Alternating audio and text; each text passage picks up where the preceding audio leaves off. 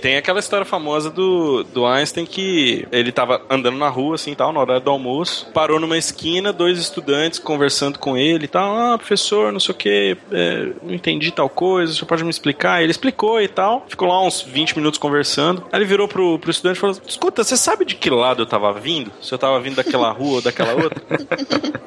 aí ele falou, eu não sei muito bem, professor, eu acho que daquela ali. Então acho que eu já almocei, obrigado. E foi embora.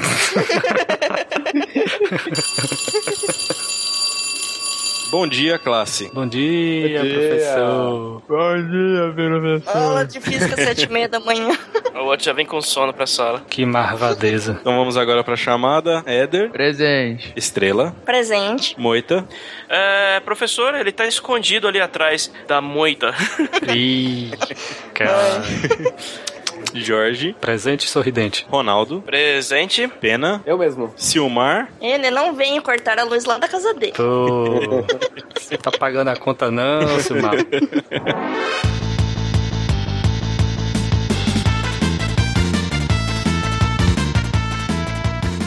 De Franco São Paulo, que é Eder Santana, e a minha velocidade da luz é mais rápida do que a do Ceia.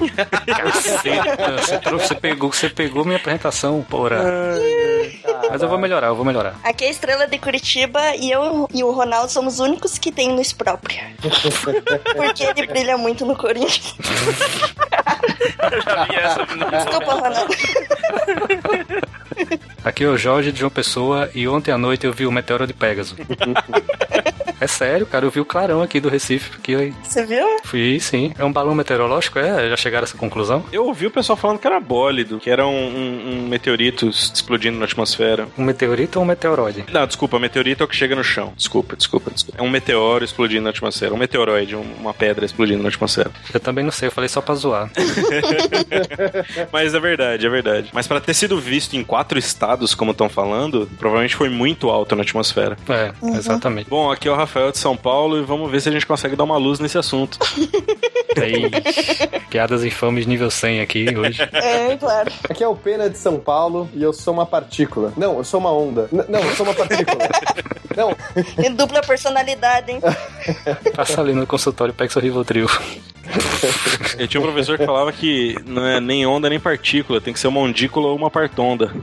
Partoba. Aqui é o Ronaldo de São Paulo e quem escreveu a Bíblia realmente não sabia como a luz funcionava. Vocês estão ouvindo o SciCast, o podcast sobre ciência mais divertido da internet brasileira. Science World Beach.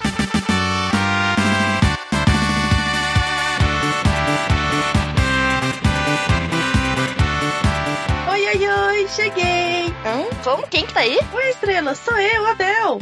Achei que esse era o PC do Jorge. Ele não tá aí? Hum, não, não tá. Ah, tá. Tudo bem, então já, já vou indo, então. Ah, es- espera, você não quer ficar aqui pra gravar com a gente os recados? Ah, eu queria. Posso? Pode sim. Ah, legal. Então, Bel, isso você sabe. Como as pessoas fazem pra entrar em contato com o SciCast? Ah, isso daí é fácil. Pelo Facebook, facebook.com barra Podcast. Pelo Twitter, twitter.com barra Podcast. Pelo Google Plus, plus.google.com barra Isso é meio diferentinho. e pelo e-mail é contato arroba. Relembre que eu adoro receber com e-mails de vocês, viu, leitores? Pode mandar vários. E a melhor forma de enviar sua dúvida, crítica ou elogio é através do formulário do site. Procure lá no menu Contatos. Isso que pode deixar que a Bel vai responder todos vocês. Responda sim. Ok, Bel, a gente tem que dar uns recados aqui. Agora os ouvintes podem financiar o SciCast. Como que Sério? Funciona? pode ajudar a gente? Isso, porque a gente precisa pagar o site. É, lembrando todos vocês, né, ouvintes lindos, que esse, esse dinheiro é muito importante pra gente, mas que é usado de uma maneira, assim, positiva para o site. As doações podem ser de qualquer valor, via o PayPal ou o PagSeguro, que aceita as cartões de crédito ou boleto bancário. Os links estão no post, no site, e, enfim, ajude a gente a continuar com o SciCast. É isso aí. Qualquer coisa entre no site também, a gente tem todas as informações certinho como funciona isso. É, e o feed também tava dando problema, só que agora acho que vai ser resolvido, mas para quem ainda não tem o feed atualizado e ainda não tem, né, os episódios não estão sendo baixados, é só você remover o SciCast antigo, adicionar novo, ou você adiciona direto o feed, que é feed.scicast.com.br. Que a Bel, ela, ela atualiza os feeds, né? É, os feeds são atualizados sempre, né? Mas acontece que a gente tava tendo um probleminha técnico, o feed ele não tava colaborando com a gente, mas agora eu fui lá, conversei com ele e agora tá tudo bem. Fe- Fez as fases com o feed. A gente, a gente fez as pazes, a gente parou de brigar. É, e também nós temos o, o grupo Amigos do Pause no Facebook. é, gente, vai lá, curte, comente, converse com a gente. A gente sempre tá em contato com vocês. É isso aí. Qualquer dia a Bel tem que aparecer lá, hein, Bel? Você fica só de olho. Ah, parece assim. É, eu fico só de olho, mas um dia eu acho que eu apareço lá. Eu, eu, eu- eu sou tímida, eu tenho vergonha. Ah, e olha só, hoje não vai ter detenção, mas vai ter umas coisas meio estranhas depois da aula. Mas fiquem ligados, né? Fiquem ligadinhos. Então é isso, gente. Ouça o programa de hoje que é sobre luz. Olha só que legal, Bel. Olha que da hora. Sei com os nossos físicos queridos. E tchauzinho. Tchauzinho, gente. Até a próxima. Um beijo. Beijo, tchau, tchau.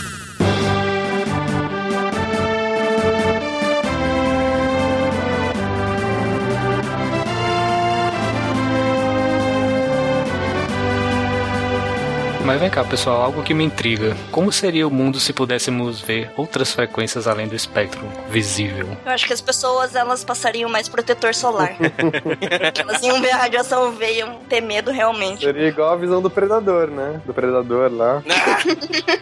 Tem um fato interessante a esse respeito que tem alguns animais que eles enxergam em regiões do espectro um pouquinho diferentes que a nossa, né? Então tem flores, por exemplo, que insetos gostam e na luz visível ela parece uma flor super sem graça. Se você tira uma foto dela no infravermelho, ela é toda colorida, cheia de desenhos, Hum, entendi. Olha só. Cara, que legal. Pra atrair os insetos. Agora, se nós pudéssemos ver em- outras frequências, provavelmente ia ter que ter algum dispositivo para chavear, né? Ou seria, como seria você conseguir enxergar o infravermelho e o ultravioleta ao mesmo tempo? Ah, daria, se você tivesse mais sensores, né? Mas ele apareceria como vermelho, um vermelho mais forte, digamos. Mas daí ia ser alguma coisa que a gente não conhece, né? É, A cor é um processo, é um resultado do seu cérebro. O cérebro que cria a cor pra você. assim. Inclusive, talvez o meu vermelho nem seja igual ao seu vermelho. É. Provavelmente não é, porque eu sou daltônico, inclusive.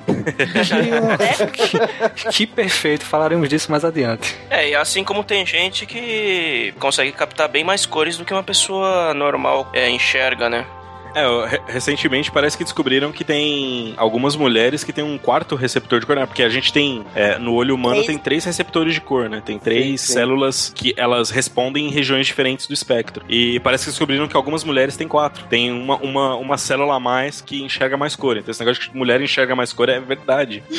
Tem um post aí no, no meio beat. E elas enxergam até 100 milhões de cores. Pessoa normal só enxerga em torno de um milhão. É verdade. Eu não queria enxergar mais cores, não, eu só queria poder achar as coisas que eu tô procurando. Esse efeito chama tetracromacia. Só que o que acontece? No nosso mundo cotidiano, é, as aplicações onde essas pessoas fariam alguma diferença mesmo são tão pequenas que na prática é muito difícil até descobrir se essas pessoas existem mesmo e fazer algum teste com elas. Eu tinha um professor que ele era dal- que ele é daltônico e ele falava quando ele era criança, a professora dele falava que ele era burro porque ele não sabia o que era roxo. Nossa, Achava cara. que ele era retardado porque ele conseguia diferenciar o roxo do marrom. Eu achava que eu era burro também, cara. Eu realmente achava. Inclusive tem uma história engraçada porque quando eu, eu não sabia o que era daltonismo, eu tava na escola, e aí tinha aquelas provas de arte, sei lá, tipo pinte com cor e com verde, sei lá o quê. E eu, aí eu, o que, que eu fazia? Eu tinha todos os lápis de cor, aquele conjunto de 36 cores, né, da Faber Castell, aquela coisa bonita, parecia um, um foguete que ia voar, se armava ele assim em cima da sua, da sua mesa. E aí eu colocava debaixo da carteira, escondido, e virava pro amiguinho do lado e falava assim: Ah, eu esqueci meus lápis de cor, me empresta o verde. Desde pequeno você se Caramba. adaptou, né? Sabia o que era verde, cara? Primeiro que eu não entendia por que 36 cores se várias eram repetidas. não fazia o menor sentido. Eu falei, cara, por que tem três dessa aqui, quatro daquela? É, foi realmente difícil, cara. Até um dia que eu ouvi que existia daltonismo, assim, na linha, em algum lugar, eu falei, ah, eu sou isso, certeza. Ou eu sou burro. Um dos dois, cara. Prefiro ser daltônico que burro, então assumi. Uma outra coisa que eu acho interessante é que, como notas musicais as pessoas conseguem treinar pra conseguir reconhecer, pessoas que trabalham com coisas que envolvem cor, elas acabam treinando para reconhecer uma gama muito maior de cores do que, do que a gente. É verdade. Então, por exemplo, meu pai é, é pintor, né? Ele pinta quadros, não profissionalmente, mas no tempo livre dele. E ele fala que ele consegue reconhecer, tipo, dezenas e dezenas de brancos diferentes. E eu acho que ele tá Uhum. maluco, eu não consigo. Mas, ó, tá vendo esse branco aqui e esse branco aqui? São diferentes. É, não, pai, não, não são. Não, é porque o homem médio, ele só enxerga três cores, né? O branco, o preto e o colorido. Isso mesmo. Já tá provado isso. Então, mas isso é tão legal, essa história aí que você tá falando. Eu, os próprios esquimós que vivem num ambiente. Porque, assim, a parada é: o, o- cérebro humano ele tem a, a mesma complexidade, né, de, né? Tecnicamente, todas as pessoas têm mais ou menos a mesma complexidade cerebral. Então, se você vive num ambiente como os esquimós, que é, é major- majoritariamente branco, os caras não têm que gastar muitos neurônios, mu- muitas ligações neuroniais pra distinguir o vermelho, tons de vermelho, porque basicamente o que, que tem de vermelho lá nos polos? Nada. Sangue de urso, talvez. Eu ia dizer isso. Mas aí você precisa de um tom de vermelho, né? Tipo, não- É, justo, justo. evolutivamente falando, pra eles não, não importa saber tons de verde, tons de vermelho, mas tons de brancos é extremamente importante, porque um branco um pouquinho mais frágil, né, uma neve um pouco mais frágil, pode significar um perigo pra eles, né? Saber diferenciar que tipo de neve, que tipo de exatamente de gelo que tá se formando. Então eles en- eh, conseguem enxergar muito mais tons de, de branco, né? Isso não tem a ver com o sensor, tem a ver com o cérebro. Deve ser entediante o cara comprar um quadro de um esquimó, né? e os daltônicos acontece a mesma coisa. Então, por exemplo, eu que sou deuteranópio, eu não tenho o meu sensor do meio, que é o verde, ele, ele não é muito bom, né? Ele, ele tem problemas. Então eu tenho que compensar muito mais o sensor do azul. Então eu enxergo tons de azul que a maioria das pessoas não enxerga. Isso é bem interessante também. Mas quer dizer que se tiver o verde, você não vê. Pra você é como se não tivesse nada lá. Não, eu consigo falar verde, mas eu não estou vendo nem parecido com o que vocês. Eu tenho que usar os outros dois sensores para criar o verde. Então, assim, o meu verde é cinzento, ele não tem contraste. Eu, eu até acerto a maioria dos verdes, porque eu treinei muito para conseguir tipo, usar um sensor do azul e do vermelho para identificar os tons de verde. Vocês veem uma coisa muito mais, é, sei lá, chamativa ou brilhante do que eu, Aham. que vou ver um verde sempre cinzento. É sinal que tá tudo no cérebro, cara. Tudo, tudo, tudo, tudo mesmo.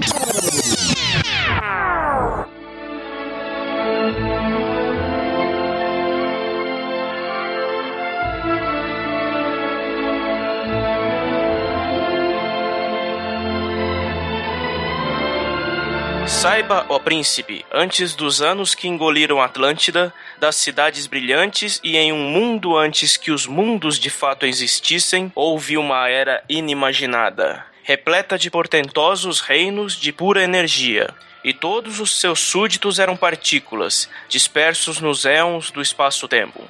E uma destas partículas era a mais especial de todas, pois ela carregava a luz. Essa partícula é o fóton, e ainda hoje vários deles estão entre nós, iluminando nossa vida, fazendo as plantas crescerem, energizando cidades, mas também nos causando malefícios e até câncer. Aqui seremos seus cronistas e lhe conduziremos para o reino iluminado, ainda que muitas vezes não enxerguemos. Hoje iremos explorar aquele que esteve entre nós desde o primeiro dia. Nesse SciCast, ajude-nos a encontrar dados significativos para a última pergunta e que se faça a luz.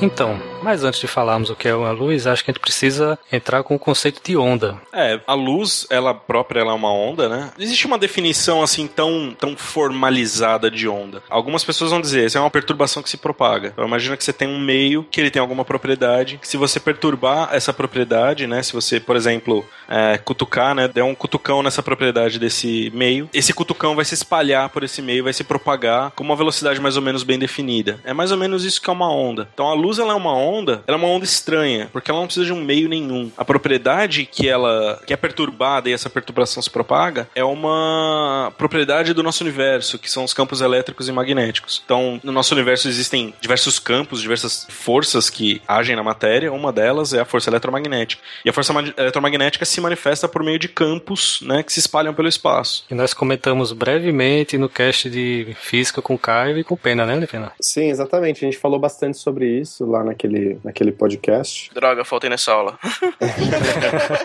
Volta lá, Ronaldo. Vamos parar a gravação. Ronaldo, volta lá pra escutar.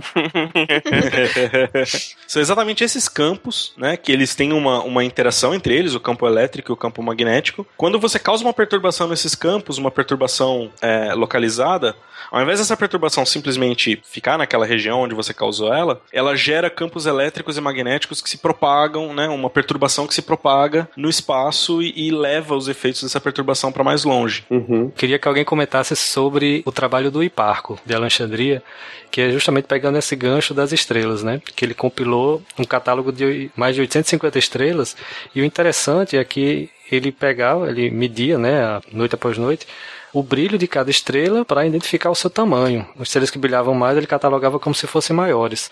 Só que havia um pequeno erro nisso aí que ele fazia, né? O problema dos modelos astronômicos né, dessa época, né, da, da Grécia antiga, né, da comunidade helênica antiga, apesar do Hiparco viver no Egito, né, ele era um filósofo, um cientista da tradição grega, é que as estrelas elas estariam todas à mesma distância. Era uma esfera em torno da Terra e todas as estrelas ali à mesma, à mesma distância. Então, para as pessoas daquela época, a única possível diferença entre as estrelas para poder justificar uma ter um brilho mais alto do que a outra seria se aquela estrela fosse maior, mais brilhante, mais, mais poderosa, digamos assim.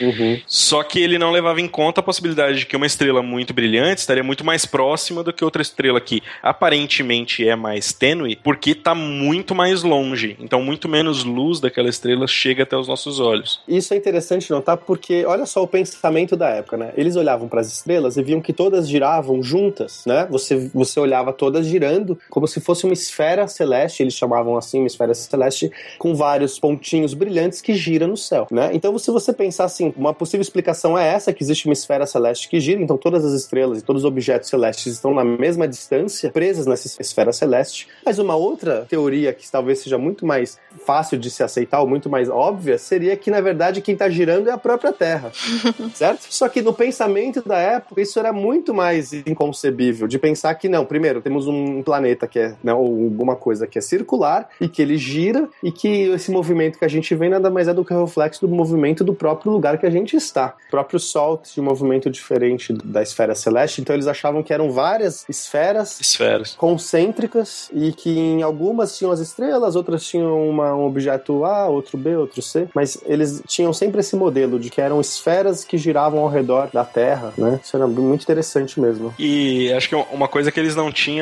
dimensão era quão longe aquelas estrelas estavam. pra vocês terem uma ideia, uma conta que eu gosto sempre de, de fazer é a seguinte: se você pegar Sirius, que é a estrela mais brilhante do céu, e se você medir, você tá olhando diretamente para ela, quanta luz tá vindo de Sirius e tá entrando no seu olho, é 5 vezes 10 a menos 13 watts. Ou seja, Nossa. Se você pegar uma lampadinha de Natal daquelas de, de 1 watt e colocar 2 metros de distância do seu olho e olhar para essa lampadinha de Natal, essa lampadinha é 4 milhões de vezes mais brilhante do que Sirius no céu. Então, realmente tá muito longe. Agora você imagina para uma lampadinha de Natal ser 4 milhões de vezes mais brilhante do que uma estrela super gigante azul. Tá longe mesmo. Então, realmente ela tá muito longe. É verdade. Isso acontece porque a, a intensidade da luz ela cai com o quadrado da distância, né? Exatamente. Então, se você dobra a distância, você vai ver um brilho quatro vezes menor. Se você triplica a distância, você vai ver um brilho nove vezes menor. Então, a Sirius, que é uma estrela absolutamente gigante, gigante, o Sol vai parecer um anãozinho perto dela. Ela, ainda assim, parece uma menos do que uma, uma lampadinha de Natal ali. Entendi. É, eu queria falar desse documentário da BBC, que o nome é Luz Fantástica. É em quatro episódios, mais ou menos uns 40, 50 minutos. Pelo nome dos episódios, parecia muito pseudociência, porque o primeiro episódio se chama Faça-se a Luz. Daí depois a luz da razão, a matéria da luz e tal. Parecia meio estranho, assim, mas daí assisti e ele é, ele é bem bacaninha mesmo. Não tinha luz quântica também, não? Não, ainda. Podiam ter usado, né? Mas é interessante porque eles mostram desde o começo como os antigos pensavam sobre a luz e tal, e vai evoluindo até os tempos atuais. Legal esse documentário da BBC. Talvez uma coisa que vale a pena dizer também é que desde muito cedo na história da filosofia grega houve uma preocupação sobre a natureza da luz. Algumas das pessoas que pesquisavam ou, escreviam teorias a respeito da natureza da luz eram médicos, porque eles queriam entender como que a visão funcionava. Uma das teorias bem famosas era a do Galeno. Foi um- não foi o fundador da medicina, mas foi sem dúvida o maior médico da Grécia Antiga. E o Galeno ele tinha a teoria de que a luz ela era emitida pelos nossos olhos, né? então eram partículas ou, ou coisas emitidas emitidas pelos nossos olhos, que se refletiam nas coisas e voltavam para os nossos olhos. Então, é, levou um tempo até que alguém tivesse uma teoria de que realmente a luz era uma coisa externa ao corpo humano e que né, era algo que estava na natureza e não simplesmente na nossa visão. Sabe como é que eles fizeram o experimento para isso? O cara simplesmente entrou numa casa com uma janela e sentou de costas para a janela. Então ele ficou vendo a luz que vinha da janela. Se ele estava vendo a, luz, então ele estava vendo o que, que tinha ali. ali. Ele conseguia. Não era o olho dele que estava mandando. A luz estava vindo da janela, então a luz estava vindo de um lugar exterior. Como é, Eden? Eu viajei agora, Eden. refaz, refaz tua explicação aí, cara. É, pensa assim, eles acreditavam que a luz vinha do seu olho, certo? Então o que, que ele fez? Ele sentou com uma janela em cima dele e ficou olhando para frente. Então a luz vinha da janela e batia na parede que estava na frente dele. Quando ele via isso, ele percebeu que não era a luz que vinha do olho dele e batia na parede para poder projetar aquilo, a luz estava vindo da janela. E como não tinha ninguém do lado de fora, ele conseguia ver. Pelo próprio reflexo da luz na parede, ele sabia que ela estava vindo direto da janela. Para quem ficou mais curioso para conhecer a história da ótica, das descobertas em relação à luz, tem um livro aqui bem interessante, né? É um livro bem mais explicativo, que se chama Temas Atuais de Física. Essa edição é A Luz, do Ricardo Barton, de 2005. E ele fala sobre, exatamente sobre a luz, algumas coisas integrantes sobre ela, falar um pouco da origem histórica também. É um livro curtinho, parece bem interessante. Ele não chega a entrar em fórmulas, né, Estrela? Ele é muito mais introdutório, né? É, mas ele chega até a falar da relatividade, sabe? Uhum. Ele é curtinho, mas ele fala sobre bastante coisa. Que você está pesquisando atualmente também, né, nesse tema. É, desde 2005, pelo menos. Uhum. Então fica a dica aí, galera. Meteoros de Pegasus! Não adianta. Mesmo que os seus meteoros tenham a velocidade do som, nós, os Cavaleiros de Ouro, podemos nos movimentar na velocidade da luz.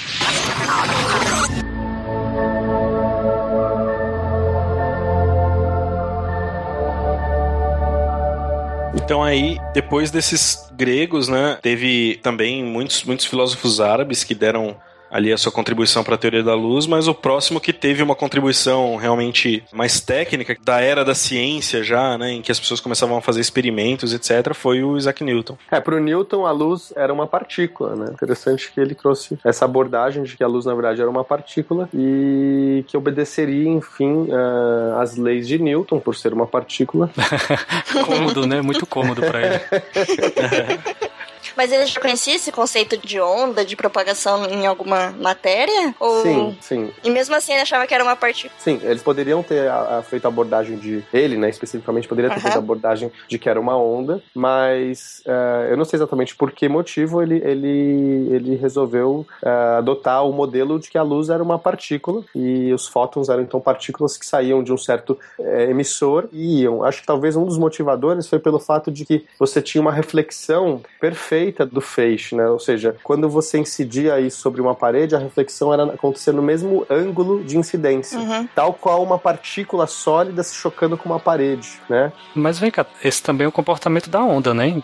Aham. É, bom, são os efeitos que acontecem com a, com a luz são efeitos, são alguns efeitos que acontecem com partículas. É a reflexão, você bate e quando ela bate numa parede, por exemplo, numa barreira, ela forma um ângulo igual ao ângulo em que ela bateu na parede. Quando ela sai, Uhum. por exemplo, você pega uma bolinha, joga a bolinha na parede, ela volta com o mesmo ângulo. Esse seria o fenômeno de reflexão da luz. Isso. E tinha um outro efeito, que era o efeito de refração da luz. Então, o que ele pensou? Ele pensou que a luz eram partículas muito, muito pequenas, e quando essas partículas passavam para um outro meio, por exemplo, a luz está passando pelo ar e ela entra na água. Você vai ver que ela tem uma mudança de ângulo nisso. Uhum. Então, o que ele pensava? Ele pensava que ela, que ela batia, passava entre as moléculas da, do outro meio, e quando ela fazia isso, quando ela mudava, ela acelerava. E aí você ó, tinha um aumento de velocidade. Se você tinha um aumento de velocidade, você mudava o ângulo. É, ela sofreria uma diferença de atração das outras partículas que justificaria essa aceleração que ela receberia. E aí, por conta disso, ela mudaria o ângulo dela. Né? Acho que seria mais ou menos essa a ideia de- do Newton. Aham. Mas na realidade, o que é que ocorre? Não, a realidade, gente, é que nós não sabemos o que é a luz, assim. Desculpa estar falando isso num podcast. A gente tem modelos. Não desliga o SciCast ainda. É, não desliga, pessoal. Cara, se alguém falar que sabe o que é a luz ou que sabe o que é massa, essas pessoas pessoas, tipo, provavelmente são equivocadas. É, não sei se essa é a opinião do meu colega, o Rafael, mas assim, nós cientistas, a gente cria modelos. Agora, que as coisas são de verdade, cara, assim, é muito prepotência achar que elas coisas são o que se encaixam nos nossos modelos. Você entende o que eu quero dizer? Eu concordo. Mas quando ocorre a refração, ela muda a velocidade no meio, é isso? Isso. Esse é o nosso modelo. Uhum. Esse é a nossa, assim, um modelo é uma explicação matemática para algo. Você cria um modelo matemático, esse modelo te dá uma resposta. Agora, é muito difícil, até do ponto de vista filosófico, você falar ok, qual é a utilidade do modelo? O modelo você faz previsões, aí depois você mede essas coisas e as coisas acontecem de acordo com o modelo que você fez. Então você fala assim, Aí olha, Você compara, né? Você compara. Você alguma verdade esse modelo deve ter, al- algum conteúdo de aproximação da realidade esse modelo deve ter. Agora, eu não posso confundir nunca o modelo que eu faço, né, a, a- a explicação matemática que eu fiz para um fenômeno com a realidade. A realidade é outra coisa, né? Eu não, eu não, eu não tenho acesso a ela. O máximo que eu posso fazer são explicações cada vez melhores conforme eu vou fazendo mais experimentos e descobrindo mais fenômenos. É, um um exemplo disso é a própria relatividade, né? Porque as leis de Newton, é, elas, elas foram válidas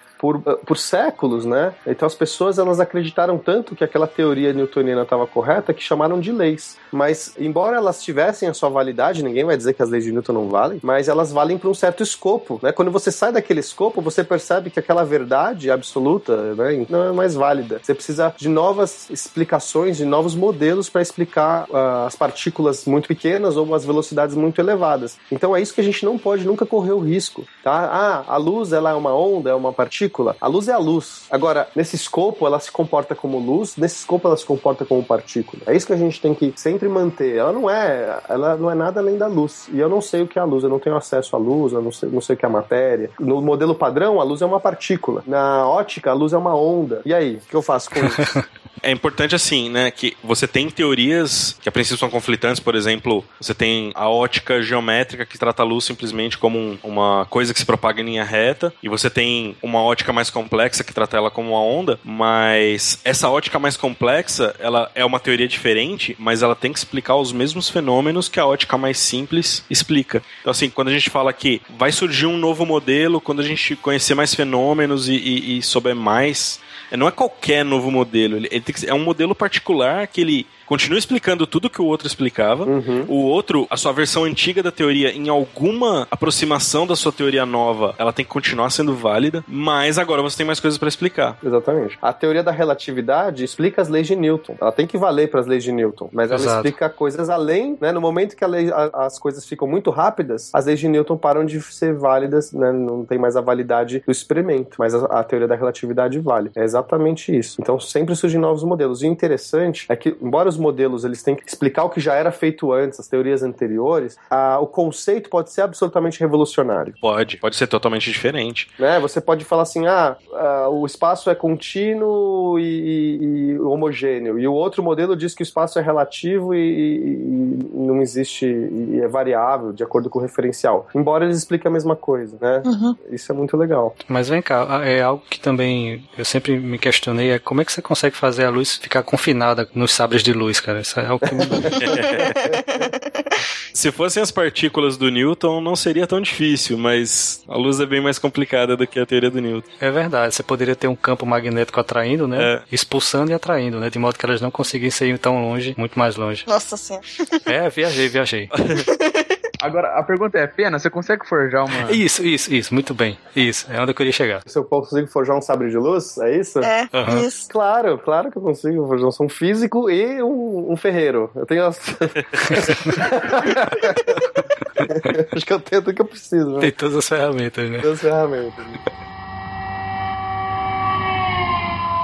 Voltando ao Newton, a dúvida é por que, que o Newton tinha essa questão das partículas, né? Por que, que ele propôs esse modelo de partículas? Uhum. Apesar de que, mais ou menos na mesma época, o Huygens propôs que a luz poderia ser uma onda, é meio natural o Newton ter proposto isso, porque as ondas que eram conhecidas na época eram ondas mecânicas, né? Ondas que acontecem quando coisas vibram, né? Quando materiais físicos vibram. Tem uma propriedade muito importante de uma onda que é o comprimento de onda, que é mais ou menos a distância entre dois picos da propagação de uma onda. E as ondas mecânicas, elas têm comprimentos de onda da ordem de tamanho de coisas que estão em volta da gente. Então, metros, centímetros, né? Você consegue enxergar uma onda de água na água, né? Pois é, e isso faz com que fenômenos realmente de natureza ondulatória sejam muito bem visíveis. Então você vê uma onda se propagando na água e você vê, por exemplo, difração, você vê duas frentes de onda se encontrando e causando interferência, etc. Uhum. Agora, quando a gente está falando de luz, o comprimento de onda é muito pequeno. Então, os fenômenos aleatórios. aleatórios, não, desculpa. Os fenômenos ondulatórios, eles não acontecem com tanta frequência na nossa experiência cotidiana. Né? Para você conseguir causar um efeito ondulatório com a luz, por exemplo, interferência ou, ou difração, você precisa que a luz passe por coisas muito pequenininhas. A própria polarização também, né? Pois é, Que é algo muito mais difícil de Uhum. você alcançar. polarização bem mais difícil ainda, né? É Uma coisa que basicamente a gente só descobriu depois do século XIX. Talvez acho que nem no século XIX a gente tinha muita noção dessa propriedade da luz. Mas, então, por exemplo, para ter interferência, né? E, e o Huygens ele conhecia interferência, né? Tipo, ele já tinha, né, experimentado passar onda por fendas muito pequenininhas e já tinha notado interferência.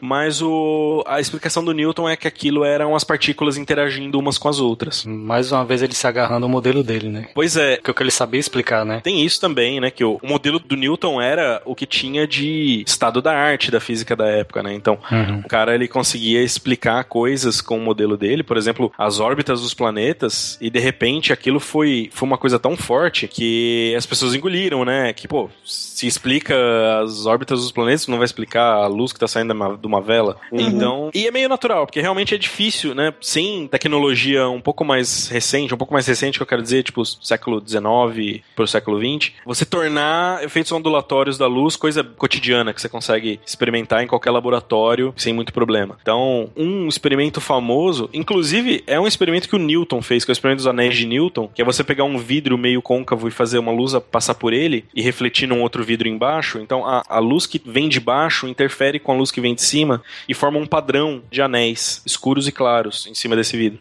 É uma coisa que o pessoal usa muito para, por exemplo, calibrar espelho de telescópio. Uhum. Porque se o espelho não for perfeitamente esférico, se ele tiver alguma imperfeição, esses anéis ficam distorcidos Uhum. não ficam redondinhos. E o próprio Newton descobriu esse fenômeno, mas é uma coisa que, né, não é qualquer pessoa da época que tinha acesso. E o próprio Newton explicava esse fenômeno de outra forma, né, não com ondas. E é claramente um efeito ondulatório, né? Pois é, é, é claramente um efeito ondulatório. É, o, o próprio Newton não tinha, assim, é, confiança total no modelo dele, mas era o que ele tinha, né? Pois é. E uma das coisas também que incomodava um pouco é porque se há uma partícula tem que ser atraída pela gravidade, mas é, não se percebia né, até então nenhuma desvio de trajetória da luz por conta da, da gravidade. E a formulação é que então é uma luz muito, muito, muito rápida. É uma partícula, né? Muito, muito rápida porque você não vai conseguir perceber esse desvio. Se a partícula é muito rápida, o desvio é muito pequeno. Mas ainda assim não era um modelo que ele estava super confiante. Né? É, ele sentia que, que ainda havia mais coisa para tirar dali. O que ele explicou justamente foi com gravidade, que é a gravidade que tem ali entre as partículas de um meio diferente, que vai atrair a, com uma força diferente a luz, mudando assim o ângulo dela quando ela passa numa mudança, por exemplo, da, do ar para água. A ideia dele é que, a, é que, a, é que lá- aquelas partículas vão ter gravidade. Sim, para refração. Mas imagina que você tem uma partícula voando em linha reta na superfície da Terra, ela também deveria ser atraída pela gravidade. Uhum. Mas eles não percebiam isso, porque de fato a luz é atraída pela gravidade, tá, gente? Assim, já, já dando spoiler, não-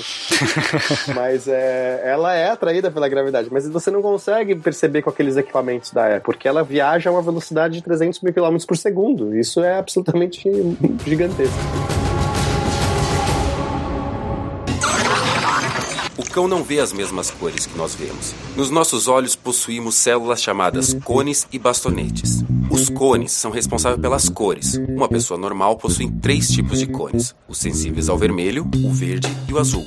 Com a mistura desses tons, conseguimos ver todas as cores que conhecemos. Os cães, no entanto, possuem apenas dois tipos de cone, o que significa que ele vê menos cores do que nós. Ele não enxerga nem o vermelho e nem o verde, como se fosse uma pessoa daltônica.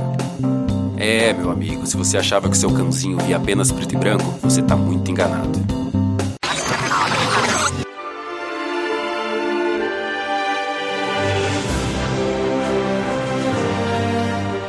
Mas quem que foi que encerrou essa discussão de vez? Quem que foi que provou que a, a luz era uma partícula ou a luz que era uma onda ou eram as duas coisas ao mesmo tempo? Quem foi aquele que botou um martelo na mesa e disse é isso e pronto? Um pouco mais pra frente vai ter algumas discussões relacionadas a isso, porque até o século XIX ela é considerada uma partícula. Então vai ter alguns cientistas que vão pensar nela como onda. E aí em 1850 um tal de Jean Foucault, se não me engano, que é essa pronúncia, ele vai perceber que quando uma onda passa nas beiradas de uma barreira, ela começa a se tornar mais lenta. Então, na verdade, é, a velocidade da luz ela vai diminuir quando ela faz uma transferência de meio, diferente do que Newton acreditava. Se acontece desse jeito, então, teoricamente, ela não é uma partícula. E como os fenômenos de refração é, acontecem da mesma forma que, não exatamente da mesma forma, mas você tem uma refração parecida entre partículas e ondas, então eles vão formular uma ideia de onda. E então que vai vir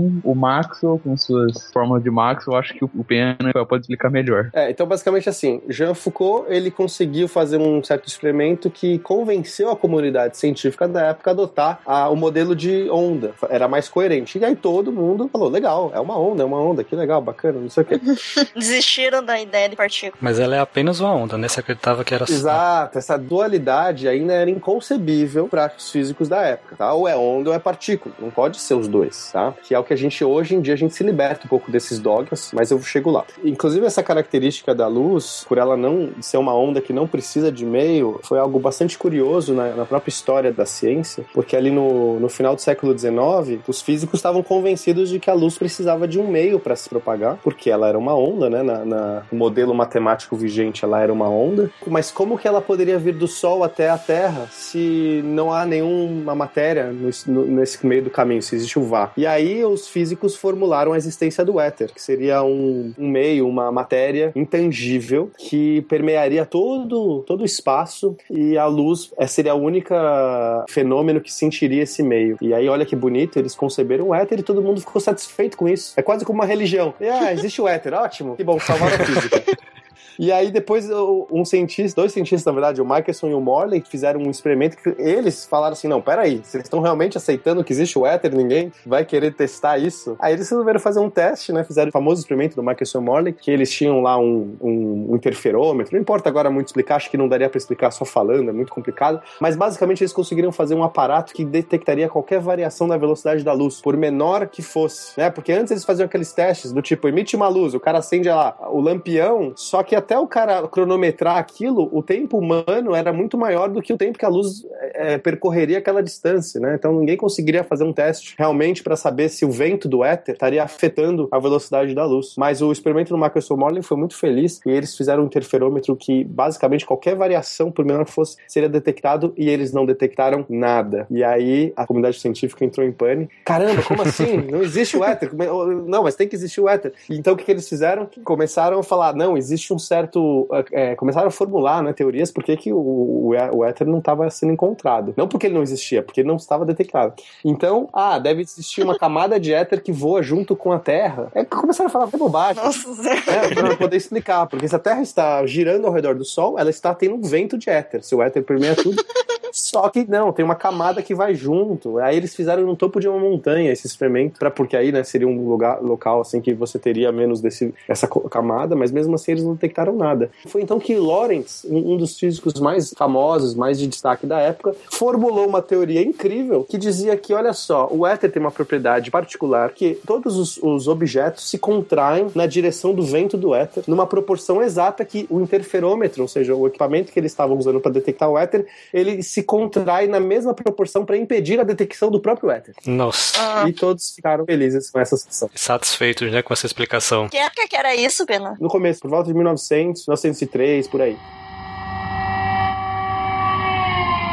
Aí o que acontece? O, o Maxwell, ele era um jovem, né? Um jovem cientista que trabalhava com eletromagnetismo. E ele foi um dos, dos caras mais brilhantes da física porque ele formulou a teoria do eletromagnetismo com as famosas quatro leis de Maxwell, que basicamente conseguiam unificar os campos elétricos com os campos magnéticos numa única formulação. Até então, você tinha fenômenos elétricos e fenômenos magnéticos, eles se conversavam, mas eles não eram a mesma coisa para a comunidade científica. Eles eram coisas que interagiam. O Maxwell provou, né? Provou não falo provou porque foi realmente um trabalho muito aceito, mas ele conseguiu mostrar que era a mesma coisa, eram facetas de uma mesma força, de uma mesma propriedade que estava acontecendo ali. Só que isso foi tão legal, todo mundo gostou, porque o eletromagnetismo era uma dessas coisas difíceis de se explicar na época, só que tinha um porém. Dessas contas do, do Maxwell surgia uma certa. É, para os físicos, a gente chama de onda qualquer coisa que é solução da equação de onda, tá? Eu sei que falar isso é até quase que roubar, né? Pra falar pra o pessoal que não é da área, fala assim: ó, o que é onda? É qualquer coisa que é solução da equação de onda.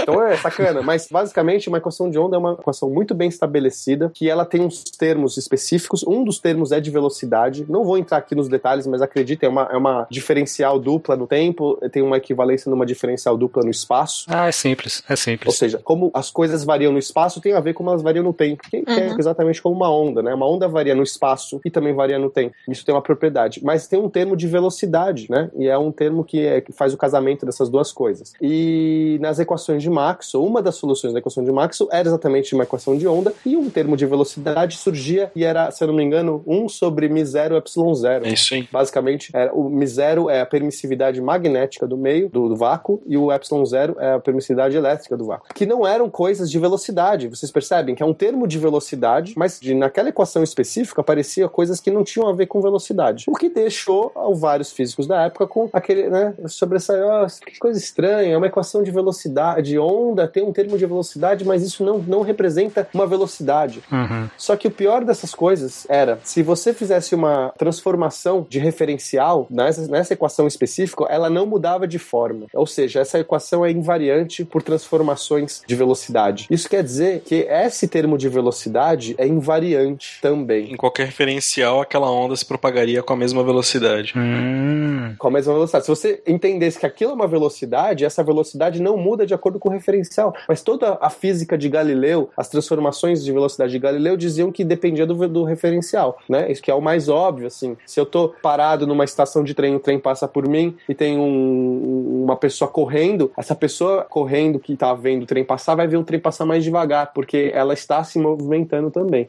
Uhum. Ficou uma coisa meio nebulosa, mas como era um termo, numa equação de um eletromagnetismo, de uma coisa bizarra que ninguém entendia direito, ah, dane-se. Por que a gente vai ficar se portando com isso?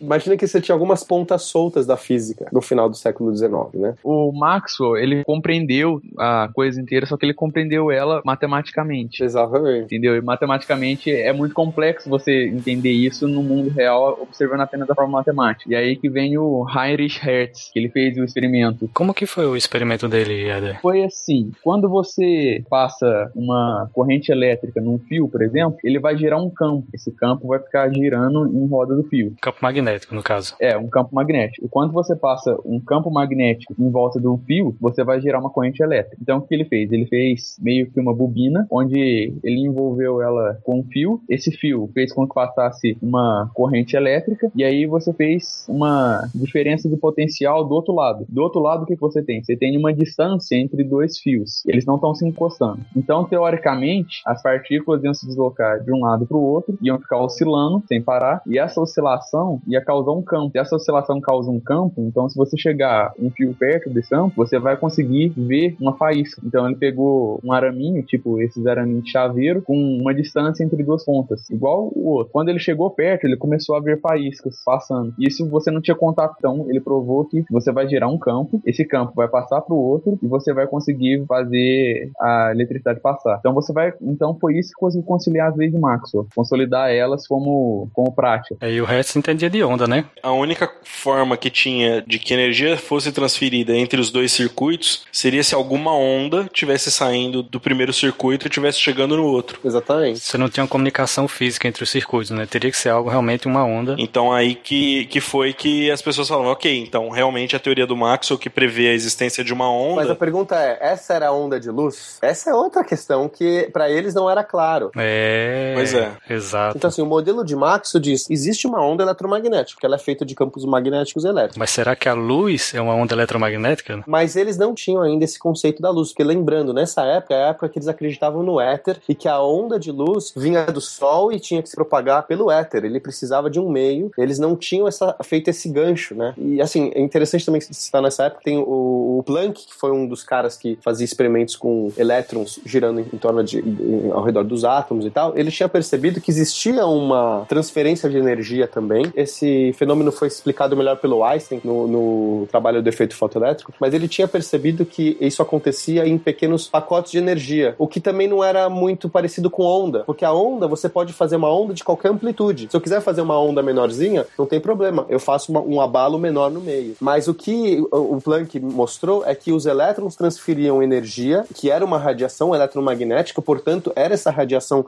do Maxwell, mas ele só podia acontecer eh, discretamente, ou seja, em pacotes específicos, o que dis distanciava ainda mais da onda de luz. E vocês percebem como, para o físico daquela época, eram coisas diferentes, não necessariamente a mesma coisa. Precisaria surgir o Einstein para poder dizer assim: para tudo, para tudo, vocês estão falando a mesma coisa.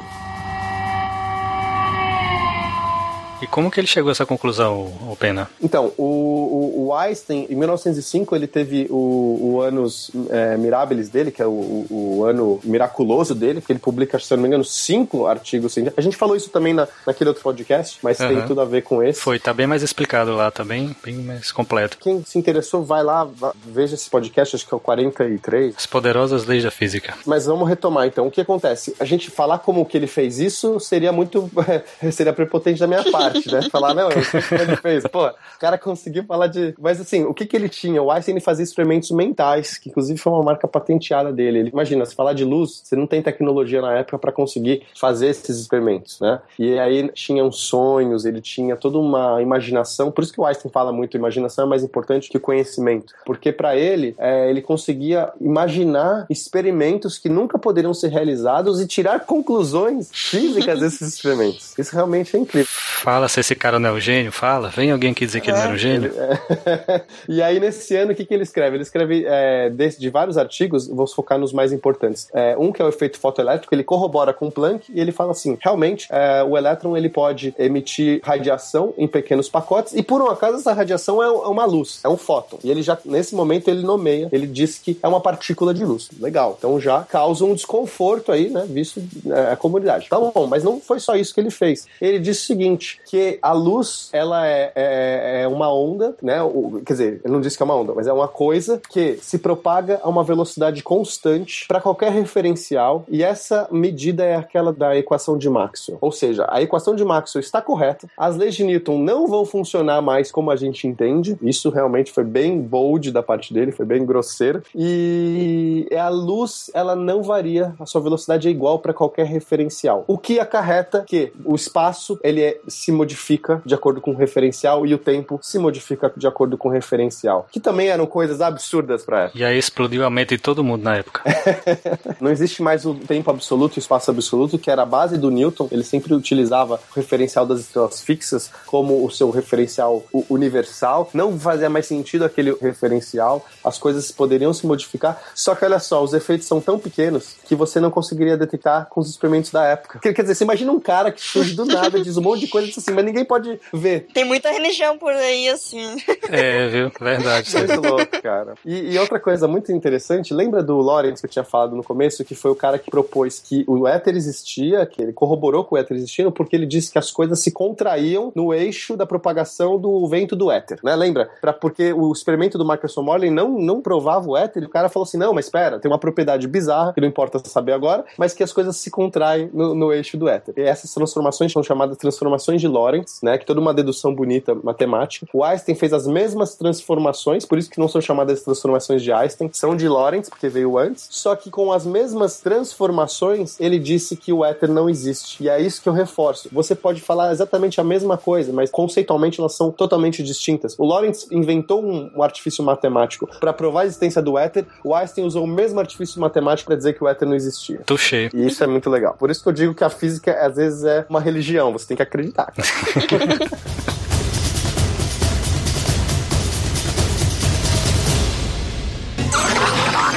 It's the apparent change in the frequency of a wave caused by relative motion between the source of the wave and the observer. Oh, sure, I see it now the Doppler effect.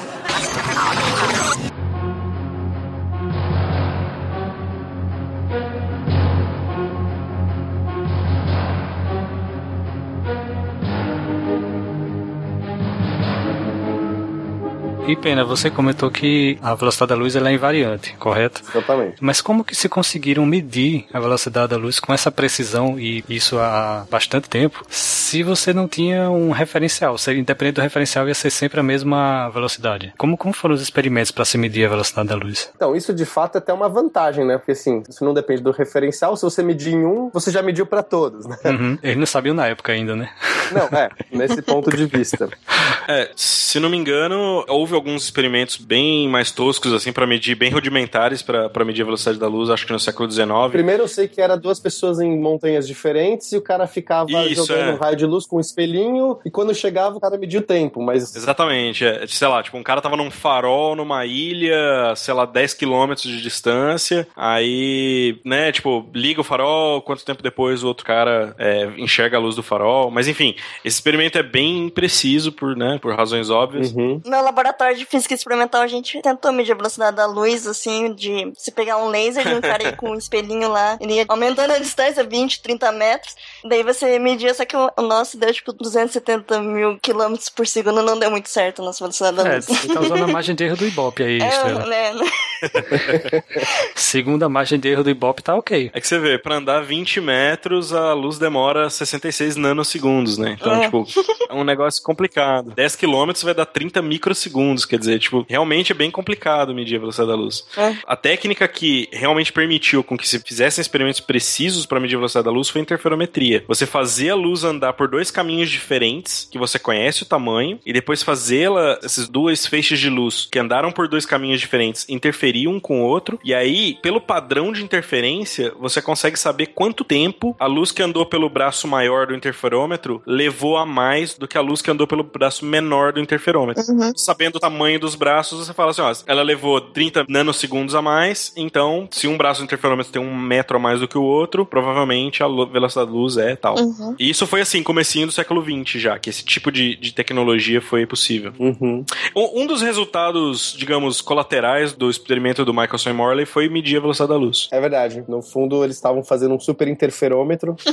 Eles não conseguiam medir a variação da velocidade da luz, porque obviamente ela não variava, porque nem existia o éter. Variando o tamanho de um dos braços do interferômetro, eles conseguiam medir a velocidade da luz. Exatamente. Eu- Eu tô vendo aqui na, na pauta que o Bradley, já em 1728, ele tinha calculado a velocidade muito parecida com o valor que nós temos hoje, né?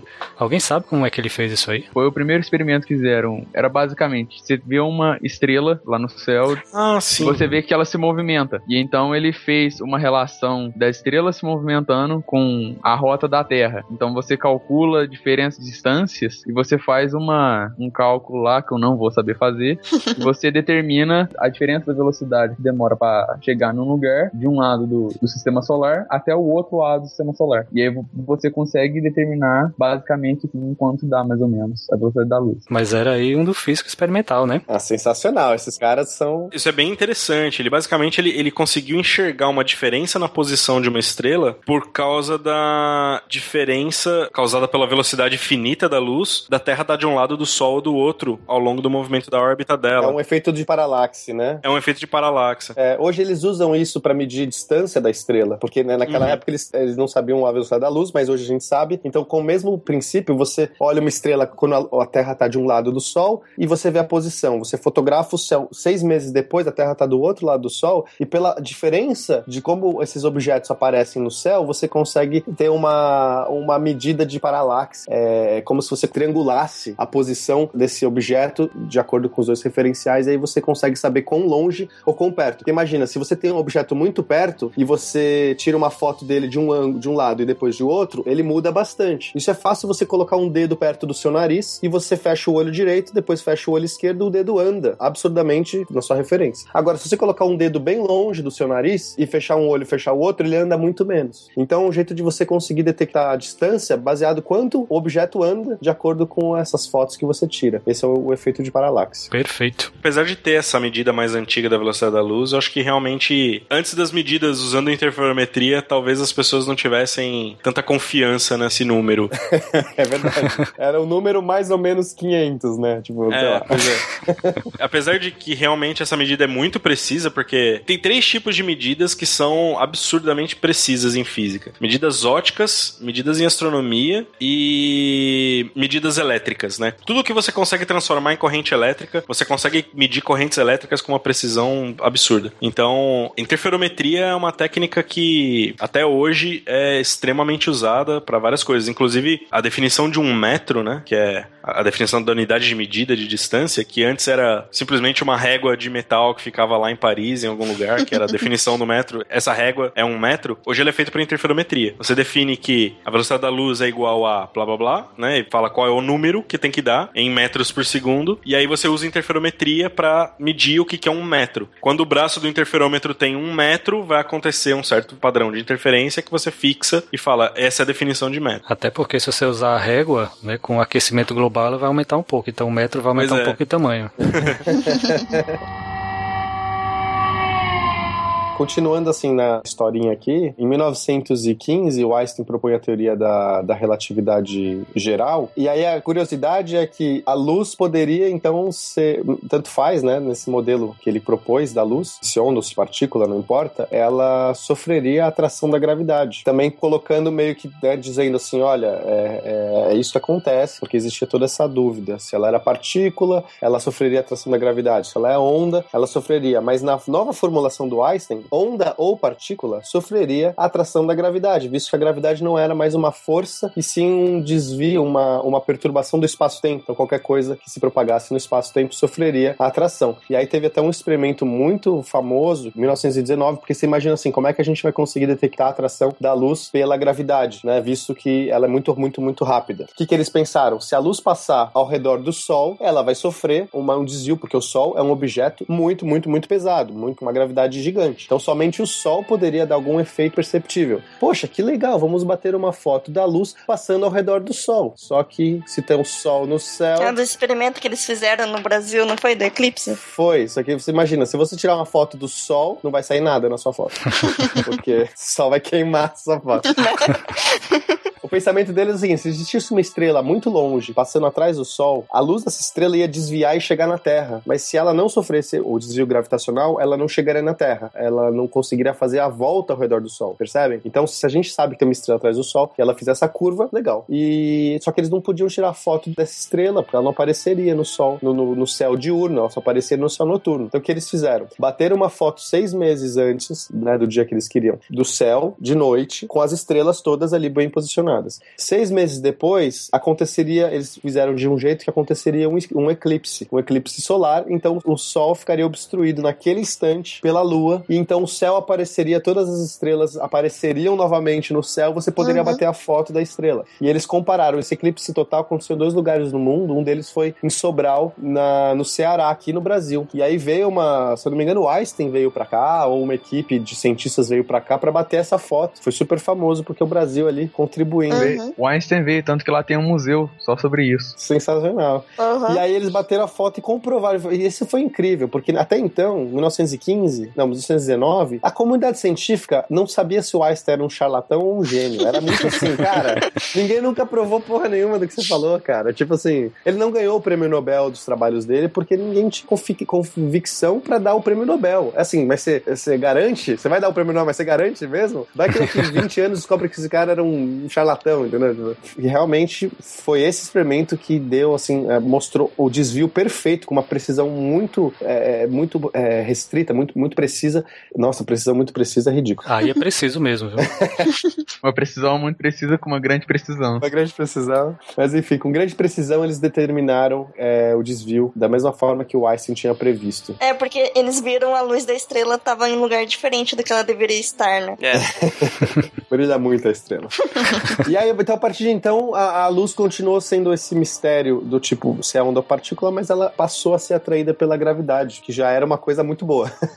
É, isso é um indicativo de que ela tem, tem comportamento de partícula, não é isso? É, ondas não deveriam ser atraídas pela gravidade, né? No modelo clássico. Então, nesse aspecto, ela se comportava como partícula. Mas olha que interessante, tinha outros efeitos, por exemplo, o efeito Doppler, né? Acho que a gente Uhum. pode explicar o que é o efeito Doppler. O efeito Doppler é o seguinte: qualquer emissor de onda, se ele se, se aproxima do receptor, a onda que ele está emitindo, ela vai ter uma frequência aumentada. Nossa, que confuso. Basicamente é o seguinte: carros de Fórmula 1, ok? O motor do carro de Fórmula 1, ele não, ele, ele, ele fica sempre naquela frequência.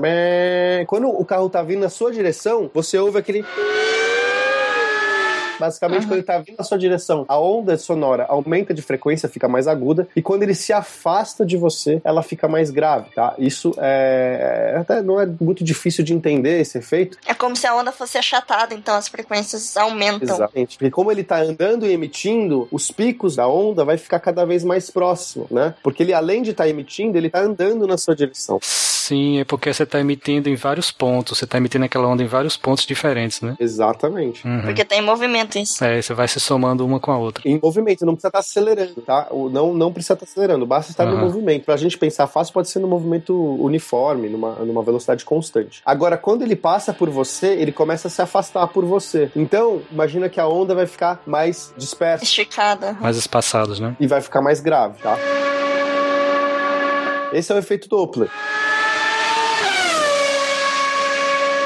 Percebeu-se que a luz sofre o efeito Doppler, ou seja, a luz não tem som, mas o que, que é a frequência da luz? É a cor, tá? Então, se você tá vendo uma luz azulada, ela tem uma frequência específica. Se você tá vendo uma luz vermelha, ela tem uma outra frequência que é menor. Então, eles perceberam que as estrelas que estavam se aproximando da Terra adquiriram uma coloração mais azulada do que elas deveriam ter pelas contas, né? O Rafael disse que os cálculos astronômicos são muito precisos. Eles sabiam precisamente que tipo de cor aquela estrela tem que emitir, né? Daquele jeito. Ela tá numa certa cadeia lá, HR de estrelas, então ela tem que emitir uma, uma, uma onda daquele tipo, uma luz daquele tipo. Se ela tá mais azulada do que ela deveria, significa que ela está em movimento na direção da Terra, está se aproximando. E todas as estrelas que estão se afastando, elas vão ganhar um desvio pro vermelho. A luz vai ficar mais avermelhada. E interessante também, isso foi usado para descobrir que o universo está se expandindo, porque Uhum. todas as estrelas estão se afastando. Então, para todas as estrelas estarem em média, né? Em média, estão se afastando, quer dizer que a única explicação plausível, uma explicação é que a Terra é o único planeta, ou o Sol, enfim, o sistema solar está se afastando de todo o resto, seria bizarro.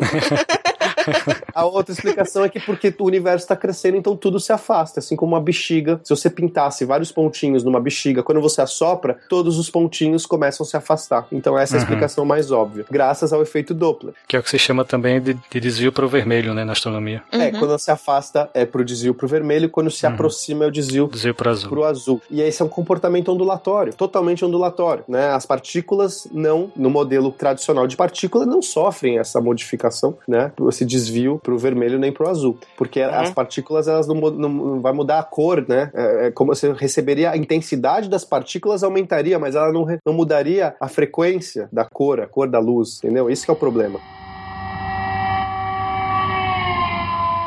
Mas por outro lado, além da luz ser desviada pela gravidade para ser influenciada, também se determinou que os fótons possuem um momento, né? Exatamente. O que, que é o momento? O momento é nada mais é do que uma energia de movimento, tá? Quando eu falo momento também, o pessoal, ah, tá no momento, esse fala tá no momento bom agora. Essa velocidade está boa, né? O produto da máscara velocidade está ótimo.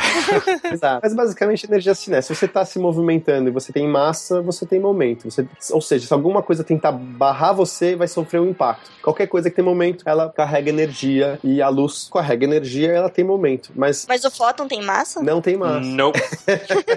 Vai, dá mais um nó na minha cabeça, vai, continua, já tá legal aqui, já tá bom. Então, assim, rapidamente eles perceberam que a luz, ela, ela tinha momento e ela conseguia transferir momento, né? O próprio Einstein também, novamente, naquele experimento do artigo do efeito fotoelétrico, tinha visto que o, o fóton, a luz, interage com o elétron. Então, eles conseguem trocar momento. A questão é que é o seguinte, a luz não tem massa. No modelo que a gente tem hoje, a luz, ela não tem massa. É... E aí, como é que ela pode ter movimento, né? Energia cinética de alguma coisa que tem massa, ela não tem massa. Mas não é tão complicado. Quer dizer, é Ou complicado. pior, como ela pode ser partícula se ela não tem massa? Isso, perfeito. Jeito. Ela não tem massa, mas ela é partícula, mas e, e- Peraí, peraí, desisto. Alguém grava no meu lugar aqui, que eu já não entendo mais nada, por favor. Tô saindo agora. Por isso, gente, que eu volto a falar. A luz, ela é a luz. A gente tem a pretensão de descrevê-la como partícula ou como onda, mas ela não se importa com a gente. Ela zomba da nossa cara. Ah, eu não tenho massa. Ela é uma entidade, assim como todas as partículas, na verdade. A gente fala da luz, mas a luz é exatamente igual a tantas outras partículas do modelo padrão, que a gente resolve dizer que são partículas porque por um certo modelo facilita. Mas, por exemplo, De Broglie, que foi um, um físico que ele conseguiu achar uma relação onde todas as partículas se comportam como onda e você consegue transformar qualquer partícula em onda e onda em partícula e para todos os efeitos elas se comportam da mesma forma. Oh, como assim quer dizer que eu sou uma onda? Posso ser uma onda também. Por isso que eu fiz aquela brincadeira no começo. E como é que você então calcula essa onda? É fácil. Você tem uma transformação que é dada pela transformação de De Broglie, que você descobre, dado a massa da partícula, você vai descobrir o comprimento de onda que ela vai ter. A questão é que o meu comprimento de onda, né, especificamente se eu somar toda a minha massa, vai ser um comprimento de onda tão gigantesco que para todos os efeitos eu nunca vou conseguir interferir com outra onda. Mas, entendeu o que eu quero dizer?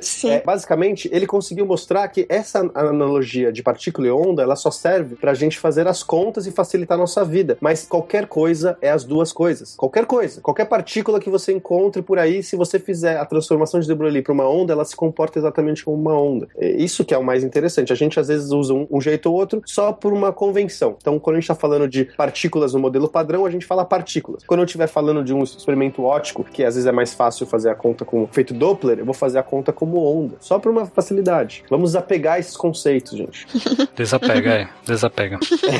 Mas, ó, especificamente sobre a questão da massa, vai que talvez seja algo que vira a cabeça das pessoas. A luz, ela teria massa de repouso zero. O que isso quer dizer? Se você pegar um fóton parado, ele não pesa nada, tá? O problema é que não existem fótons parados. Não existem. Se o fóton ele é fóton, ele está automaticamente na velocidade da luz, que é a máxima velocidade. Isso é o que caracteriza. Só para vocês imaginarem, isso é bem interessante. Se imagina que você tem uma partícula com uma massa muito pequena. Vamos pensar nas equações de Newton. Força é igual a massa vezes aceleração, ok? Então, se eu coloco uma força 1, tá? 1, 1 de força, 1 newton. Tem que ser igual ao quê? A massa vezes a aceleração. Então, se a partícula tiver uma massa 1, ela vai ter uma aceleração 1. 1 vezes 1 é 1, beleza? Aham, beleza. Apliquei 1 newton de força, eu faço uma partícula de massa 1, 1 kg, a andar a uma aceleração de 1, tá bom? Eu não vou dar nome só para facilitar o número. Uhum. Agora, imagina que eu tenho uma partícula com massa meio. Com uma força de 1, ela vai andar 2, o dobro. Porque, certo? A aceleração vai ser Ah. o dobro. Já sei onde você vai chegar. É, então a massa do fóton é tão pequena, por isso ela tem uma velocidade tão gigantesca, né? Então, quando você vai diminuindo essa massa, mais aceleração ele vai ter. Então, assim, se ele tá parado, a aceleração é a variação da velocidade. Ele sai quase que instantaneamente da velocidade que ele tá, a máxima velocidade, que poderia ser infinito. Pelas equações de Newton, não existe limite e seria infinito. Só que como o fóton só consegue chegar até a velocidade da luz, a gente sabe que a velocidade da luz é a máxima, porque ele é uma partícula sem massa e sofreria uma aceleração infinita. E se a aceleração infinita leva ele à velocidade da luz, então não tem nada que pode andar mais rápido do que isso. Essa é a, é a beleza do modelo. Então ele não é zero. A massa tende a zero. É, não, é, é, no, no limite, vai. é, eu sei que fazer, os matemáticos estão agora sofrendo, então fazendo, fazendo um exercício. tá? A gente tem que fazer, na verdade, uma conta de limite. Então, no limite onde a massa dessa partícula tende a zero, a aceleração tende a infinito. Então, a gente não poderia ter nenhuma partícula com massa zero parada, porque qualquer coisa, qualquer cisco que ela sofrer, ela automaticamente acelera para o infinito, que não é o infinito, que é a velocidade máxima. Então, não tem como ver um fóton parado. E automaticamente a gente nunca vai ver um fóton sem massa, porque no momento que ele se propaga no espaço pela relatividade especial, ele adquire massa, que é uma massa relativística, não uma massa real, que é basicamente a massa do momento. Ele tem momento. Então, para que as contas façam sentido, ele adquire uma certa massa relativística, que não é verdadeira. A gente não, não usa essa massa para fazer conta. É, enfim, é, para equivaler todas as partículas, a gente sempre usa o referencial de repouso, referencial próprio que a gente chama na física. Então é isso. Todas as coisas são a mesma coisa, que é onda-partícula. Depois de De Broglie, é essa a conclusão. Tudo é igual, tudo é a mesma coisa. Só que não, né? Além disso, nós chegamos à conclusão que a luz ela possui uma velocidade fixa, correto? É, mas ela também muda assim. Ela é fixa para qualquer referencial, mas não quer dizer que ela não possa mudar. Se a luz está no ar, ela vai se locomover mais devagar, mas ela Uhum. vai se locomover mais devagar para todos os referenciais. Entendeu o que eu quero dizer? Sim, sim. Então existe um limite teórico máximo para ela. Ela é a mesma para todos os referenciais, mesmo que ela mude. Se ela tá na água, a luz propaga mais lento. No vácuo, ela se propaga mais rápido. Mas ela é a velocidade máxima daquele meio. O avanço da medicina ainda não chegou ao daltonismo. Cura não. Você tem algumas medidas, além de treinamentos para o cotidiano, você tem algumas condutas que podem serem tomadas, como programas de computador que facilitem a visualização de cores na, na internet. Existe um óculos desenvolvido por americanos, mas que ainda é contestado o, o uso dele, mas que facilitaria a visualização de algumas cores, é, mas nada de tão mais concreto do que isso.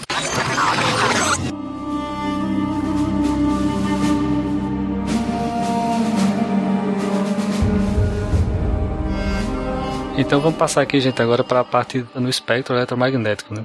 Como eu tinha comentado, Pena Rafael, a velocidade ela é fixa para aquele meio, né? A velocidade da luz é fixa para aquele meio. Então, em sabendo isso, o que é que vai mudar pra gente? Vai mudar o comprimento da onda e a frequência, correto? É, exatamente. Essa é a propriedade, digamos assim, mais elementar da luz, né? Que é a frequência ou o comprimento de onda. Na verdade, como essas duas quantidades elas são relacionadas, né? A frequência vezes o comprimento de onda tem que ser a velocidade da onda. Como a velocidade da luz é sempre a mesma, então se sabe a frequência, você sabe o comprimento de onda. Exatamente. O efeito prático disso é que se um aumenta, a outra diminui. Então, se você tem uma onda com a frequência muito alta, o comprimento dela vai ser muito pequeno. Né? Exatamente. Por exemplo, o ultravioleta ele tem uma, uma, frequência alta, mas um comprimento pequeno em relação ao infravermelho. Isso. Uhum. Também os fenômenos que você observa. Então vamos dizer assim, quanto maior a frequência, maior vai ser a energia dos fótons daquela onda e menor vai ser a escala de distância em que ela consegue causar fenômenos ondulatórios. Associada a um fóton de uma certa frequência, existe uma certa energia, que é a energia de Planck, né, que a gente fala, que é proporcional à frequência dele. Quanto maior a frequência de um fóton, mais energia ele tem. Por isso que um fóton de radiação de raio-x, por exemplo, ele causa muito mais dano quando está atravessando o seu corpo, por exemplo, do que um fóton de, de radiação infravermelho ou um fóton de onda de rádio uhum. ou de microondas, que praticamente vai passar pelo seu corpo sem fazer quase nada. Já um, um fóton de ultravioleta vai te dar câncer de pele. no mínimo, né? no mínimo. Todo corpo que tem temperatura, ou seja, tudo, emite luz. Isso é muito interessante. E a emissão é bem conhecida, é da é, chama radiação de corpo negro e é, é proporcional à, à, temperatura. Então, nós, né, temos uma temperatura de 36 graus, a gente emite luz. Só que a luz que a gente emite está só no espectro do infravermelho. Então, quando está escuro, ninguém consegue enxergar uma pessoa. Mas as câmeras que veem no, no infravermelho, ou os insetos, ou enfim, coisas que vêm nessa coisa, enxergam perfeitamente. Predador também, né, inclusive? Predador. É. o Sol é um, um, corpo negro e ele emite uma luz proporcional à sua temperatura. Só que como ele está muito mais quente do que a gente, ela está no espectro visível. Agora, o espectro visível do Sol não é coincidência que a gente enxerga, né? Você pode pensar, pô, que legal, o Sol, por coincidência, emite luz na onde a gente enxerga. Não, a gente enxerga porque a gente vive num mundo onde tem o Sol. Se a gente vivesse num outro mundo, com outro Sol, a gente veria numa outra faixa do espectro. Se o Sol fosse azul, nós veríamos mais no azul, né? Veríamos muito mais frequências pro azul, com certeza, né? Essa questão de seleção natural, né? Antigamente tinha cinco tipos de pessoas, os que viam no infravermelho, no não sei o que, só a que via no espectro do sol sobreviveu, porque as outras não viam nada. Então é isso. É verdade. É interessante você, você enxergar por esse lado, tirando o trocadilho, né? Mas é possível que realmente, durante a evolução da espécie, tenha existido seres humanos que enxergavam em outros, outros espectros de frequência, e aqueles realmente não viam tudo que é, você conseguiria enxergar com a luz do sol. É porque não foi importante para nós enxergarmos em outras. Que nem alguns animais eles enxergam porque eles precisam disso para caçar, para sobreviver. É, se o animal é noturno, o animal noturno precisa ver no escuro. Então para eles pode ser bom. E como o nosso ciclo à noite nós dormimos, então não, geralmente não caçavam, era melhor que nós víssemos durante o dia, na luz visível. Né? Pro ser humano, a coisa mais importante era enxergar cor, para identificar principalmente quais frutas estavam maduras, quais não estavam. O mais importante para o homem enxergar era a cor. Só que se a gente foca na cor, a gente perde resolução e a gente perde outros espectros também. Então. Uhum. Existe o caso curioso do Pena também, né? é. Você quer falar um pouquinho, Pena? Rapidinho? Por que, que existe ainda daltonismo? Né? Isso foi uma pergunta. Por que todo daltônico, num momento lá atrás, morreu? Porque é muito interessante em ter uma, uma parcela da população daltônica, né? Quando a gente está falando de sobrevivência, de evolução natural. Porque os daltônicos, embora não vejam tão bem as cores, eles conseguem ver melhor formas, conseguem ver melhor coisas que mimetizam, que estão disfarçadas. Por isso que as pessoas, para virar atirador de elite no exército, a maioria é daltônica. Hum. Porque eles conseguem ver melhor na, na camuflagem o, hum enfim, o inimigo. Posso imaginar. Ah, é pra tirar em qual? No que tá de vermelho. É, exato. ele consegue distinguir a forma, né, cara? Pra ele estar numa situação em que cor não vai fazer diferença. Exatamente. Você já tá numa guerra, essas pessoas já estão camufladas, elas querem se camuflar. Quem vai ver melhor no camuflado? O Daltônico, né? É. É interessante, né? Porque é, ele justamente por faltar uma cor pra ele, a tentativa da pessoa de vestir uma cor parecida com a cor do ambiente pra se mimetizar vai falhar, porque o daltônico vai enxergar aquelas duas coisas como cores diferentes. É, ele se especializou em ver essas nuances, né, dar o me- melhor, porque é só isso que ele tem, basicamente é isso. E, então eles perceberam que, assim, uma pessoa, tem um, eu não lembro, uma vez eu li um estudo sobre isso, assim, uma a cada dez, sei lá, tem uma proporção exata, naquela época É fazia diferença. Num grupo, você ter um daltônico, que assim, pra pegar as frutas e não sei o que, era ótimo ter as pessoas que viam as cores, mas de repente pra ver um adversário que se escondia, uma coisa específica, um cara em 10 conseguia dar o alarme, eu conseguia ver, avistar. E é por isso que não se perdeu. Até hoje essa anomalia genética permanece, né? Verdade. E hoje em dia também meio que tanto faz, né? Assim, vai manter, porque que nem eu consigo me reproduzir hoje, não, não, tenho nenhuma dificuldade assim incrível pra poder passar meus genes hoje. Então, os daltônicos vão continuar existindo. Ele não se transformou num, num- uma desvantagem evolutiva, né? Não vai É. gerar a prole com, com problemas. Algumas mulheres podem falar assim, ah, esse daltônico, eu não quero saber de você. Mas a maioria não é a coisa mais importante, vão pegar outras coisas, né? Tipo, outras coisas vão pesar mais do que o daltonismo. É, inclusive tem um link aqui no post para um teste de daltonismo. Se você que está escutando esse cast quiser saber se você tem algum tipo de dificuldade para visualizar cores, tá aqui no post também. Bem interessante. Eu Verdade. fiz e eu passei, então eu não sou, não sou daltônico. Mas isso é algo interessante, porque às vezes você passa tantos anos na sua vida e não descobre. Eu tinha um colega de trabalho que a gente só foi descobrir no dia que o, o chefe comprou um carro novo. Todo mundo viu o carro verde e ele tava vendo azul. Ah, Meu professor descobriu quando ele andou com terno cor-de-rosa. Antigamente, quando não tinha internet, era muito comum os caras passarem a vida inteira só falando assim: ah, esse negócio de cor é pra mulher, sei lá. Porque Uhum. mulheres não. A proporção de mulheres daltônicas é muito menor do que o homem. O homem basta você ter um dos genes. é, aliás, um gene não. Basta você ter o seu X daltônico, que você já vira daltônico. A mulher tem que ter os dois X. isso. Os dois X tem que ser daltônicos. Pra ela ser daltônica. Então é muito mais raro uma mulher ser daltônica. Só uma curiosidade aqui, pra um homem ser daltônico, precisa ser um a cada 10 mil homens. É a, é a média que eles fazem. Porque o homem só precisa do X. Porque no, no Y não tem daltônico. A mulher precisa, então, de 2X. Então, pra cada mulher, a proporção é de 1 pra 100 milhões. Nossa, deve ter umas duas no Brasil, então. É, a mãe tem que ser portadora e o pai tem que ser daltônico. E aí É. dá sorte de vir o X certo da mãe pra, pra ser daltônico. Vai conhecer onde? Na convenção dos daltônicos? Aí, pra mulheres, então, 1 pra 100 milhões. No Brasil, então, 200 milhões de pessoas tem que ter duas mulheres daltônicas.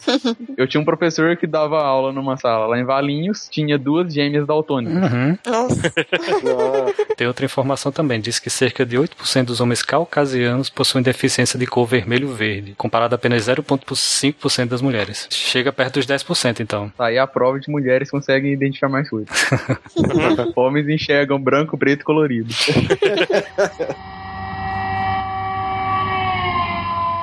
Mas assim, complementando essa parte das cores, a, a grande verdade é que as coisas não têm cores, né? Na verdade, elas podem ter praticamente dois tipos, né? Ela pode ou emitir um- a cor nisso, né? Uhum. Uma frequência específica, ou ela pode absorver as outras e uma não. Então, por isso que ela tem alguma coisa. Normalmente, tipo, você pega compostos químicos, eles são coloridos porque eles absorvem as outras cores e uma ele não absorve. Ou normalmente ele absorve, tipo, a complementar, né, dele. A gente só enxerga o que chega nos nossos olhos. Isso. Então, se existe uma luz é, incidindo sobre um objeto, esse objeto absorve um monte de cores e só reflete uma, a gente só vai ver a cor que ele refletiu. Mas lembrando que não é, a gente não enxerga a cor. A cor é, é o fenômeno que nosso cérebro pinta pra gente quando ele identifica uma certa frequência. Né? Assim, efetivamente, a gente não tem como saber se eu enxergo. Eu com certeza não, mas se vocês entre si enxergam as mesmas cores. Não tem como saber, não existe nenhum experimento pra você fazer. Você só trocando o cérebro de um pro outro e você fala assim: caramba, é assim que você enxerga. Normalmente acontece quando a pessoa fala, ah, esse negócio é azul esverdeado, e uma acha que é mais verde, e a outra acha que é mais azul, porque elas estão realmente vendo a diferença. Não, mas pode ser que uma esteja vendo, tipo, verde, a outra vendo vermelho ou, sei lá, amarelo. Porque o que ela chama de verde é o que a outra chama de amarelo. Sabe aquela coisa? Quando você aprende as cores. É como se fosse uma convenção, né? O que a gente chama de verde, azul, vermelho é uma sensação dentro do nosso cérebro, não é a cor física, vamos dizer assim. Não existe uma cor física, né? Uhum. O que existe é, chegou no seu olho uma certa luz com uma certa mistura de frequências, com proporções diferentes de diversas frequências, e o seu cérebro interpreta aquilo com uma certa interpretação perceptual, algum, alguma é, é, uma sensação no seu cérebro. Uhum. A sensação que eu tenho quando eu enxergo uma coisa que eu chamo de verde pode não ser exatamente a mesma sensação que você tem quando enxerga a mesma coisa e também chama de verde. Seria legal ver pelos olhos de outra pessoa. É verdade. A maioria do- dos seres humanos eles só enxergam uma gama limitada de cores, né? Outros animais enxergam mais cores do que a gente. Não, o ser humano enxerga muita cor. Perto do mundo animal, se a gente tem uma, uma visão muito privilegiada de cores. Mas assim, a gente tem três sensores e cada sensor, se você pensar, ele tem 100 gradações. Ele consegue distinguir níveis, é, 100 gradações em cada sensor. Então a gente tem 100 vezes 100 vezes 100. Por isso que a gente consegue enxergar é, um milhão de cores, é isso? Isso. Um milhão. Os daltônicos não só tem dois, então os daltônicos só enxergam 10 mil cores. Por isso que as pessoas que têm quatro sensores poderiam ver 100 milhões de cores. 100 milhões de cores. E a combinação de todos esses sensores são todas as cores possíveis. Agora, tem muitos animais que não conseguem distinguir cor ou veem cores muito mais limitadas. Né? Acho que cachorro, gato, eles não conseguem enxergar nem parecido com o que a gente vê. assim. E... Mas é que, pessoal, se existisse um material que absorvesse praticamente 100% da luz, ele seria invisível pra gente? Invisível não, mas você não veria quase contorno nenhum dele. Mas já tem, que é o Vanta Black, né? E o que, que é o Vanta Black, Ronaldo? Ele é um material feito do- com nanotubos de carbono que ele absorve 99,96% da, da luz. Então ele é o material mais escuro que a gente conhece. É tipo um buraco negro ambulante.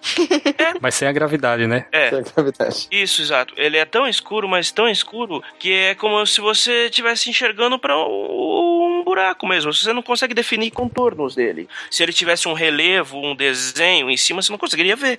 É porque as coisas pretas, né, que a gente chama de preto, elas ainda refletem um pouco, elas mesmo as coisas foscas, elas têm uma reflexão que permite você ver um, ali ah, os contornos e tal. Agora esse material não tem nem como, assim, realmente é, não, você não consegue ver nada, é tipo um buraco negro. É, exato. Por exemplo, se a gente fizesse o Silmar usar uma camiseta feita com Vanta Black, ela ia ser tão escura que você não conseguiria definir os contornos do corpo dele. Ia parecer que a cabeça e os braços dele estavam flutuando no ar. Eu quero uma agora, Ronaldo.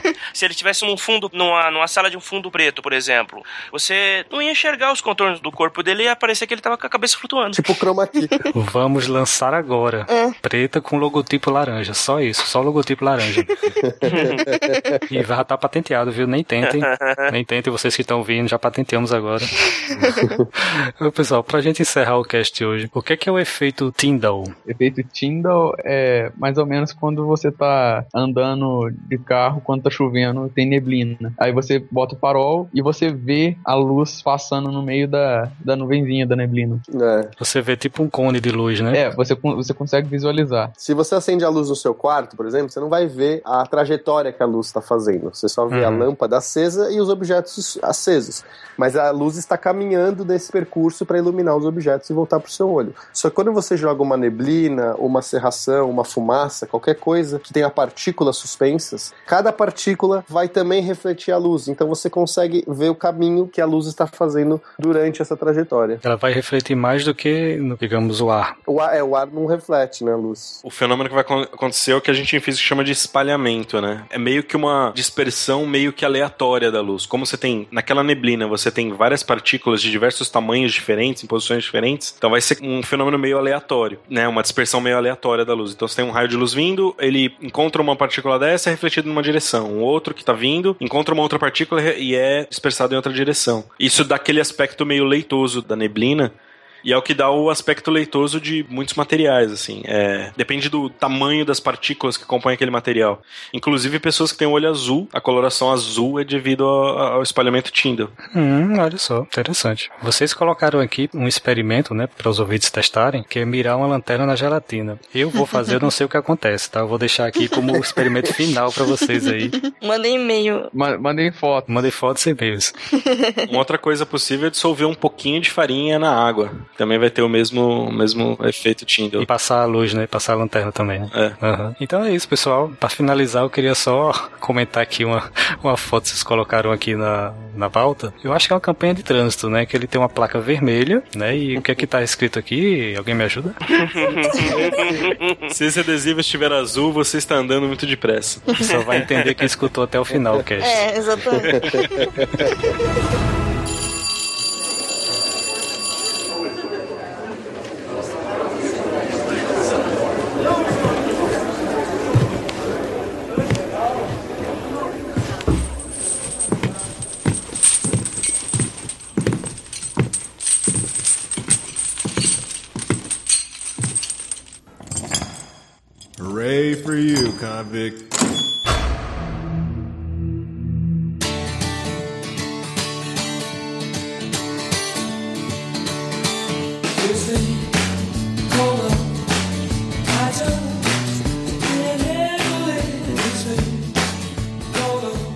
Mas eu tenho um, um- um amigo de- da época do colégio que é- tem uma teoria que toda conversa de mulher acaba em um de dois assuntos: ou é menstruação ou é unha.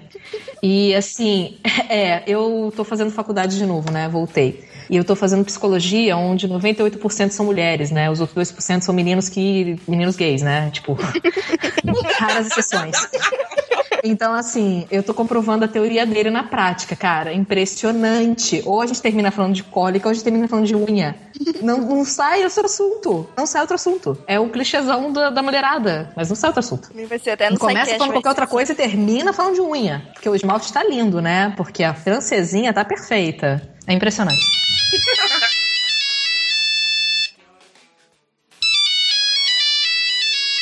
Atende aí. Alô? Alô? Alô? Alô? Ó, eu vou desligar. Alô? Alô? Alô? Alô? Quem fala? Oi? Oi, aqui fala? é a Bel. Pois aqui é não, a Bel. Bel. Oi, Bel. Ué, cadê o Jorge? Jorge? Jorge tá resolvendo um problema seríssimo. Tá muito ocupado agora. É importante, Bel? Ah, quem é você? Eu? É, boa pergunta. Assim, que aspecto você quer saber? Filosófico, religioso, o quê? Pera, nossa, são muitas perguntas. É, meus circuitos não estão preparados para isso. Ah, então Jorge tá com um problema seríssimo, então. Porque como pode? Ele não disse quem é Cláudia pra você. Como é que pode? Tá um caso sério. Nossa, você que é a Cláudia? Ah, ele deu um reboot aí, um, re- um reset, alguma coisa. Sou eu, Cláudia. Prazer, Bel. Nossa, Finalmente Cláudia, estamos falando. prazer. Cláudia, você é de minha mãe. Ai, ai, ai. Foi sofrido esse parto, então. Não me lembro, não. Falou muita anestesia. Tava dopada. Como é que pode? Mas diga aí, Bel, como posso lhe ajudar? Jorge aqui, Jorge, no momento, o operador está ocupado. No momento, não pode lhe atender. É um caso sério, né? Jorge tá se saindo como um. Porque até a realidade virtual tá atrás ligando pra ele. Mas, gente, eu vi. eu- que- quem tá falando aí? Eu tô ouvindo várias vozes. Não tá só a Cláudia. É, Oi, Bel, a estrela aqui, você lembra de mim? Estrela! Ai, Estrela, quanto tempo, que saudades! Também tô com saudade, você tá me devendo um programa. É, então, né? Sobre isso a gente vai precisar conversar, né? Sabe como é que é? Cadê o Jorge pra resolver isso? Não, nem É, Jorge então. resolve. Nem Jorge salva. Bel, acho que você não me conhece. Realmente, eu não conheço você. Quem é você? Undine. Oi, prazer, Andine. Prazer é meu. Então, mas eu ouvi mais alguém falando. Ah, é a Maíra. Tá chegando aqui de paraquedas hoje. Oi, Maíra, tudo bem? Tudo bem. Gente, de onde vocês falam? Eu tô aqui em João Pessoa, Cláudia. Não me toque. Navidoc? Nossa, aonde fica isso? Fica lá pras bandas do Rio Grande do Sul. Ah, tá bom. Depois eu vou pedir pro Silmar atualizar minha, a parte de geografia aqui, porque eu não tô achando.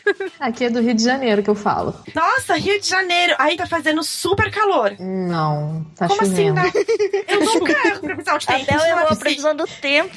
Não errei. Coisa Não feia. errei. É porque a Maíra não tá olhando pela janela. Essa Bel tá muito desatualizada. É, é Negócio- verdade. Eu acho que o Jorge tem que aparecer.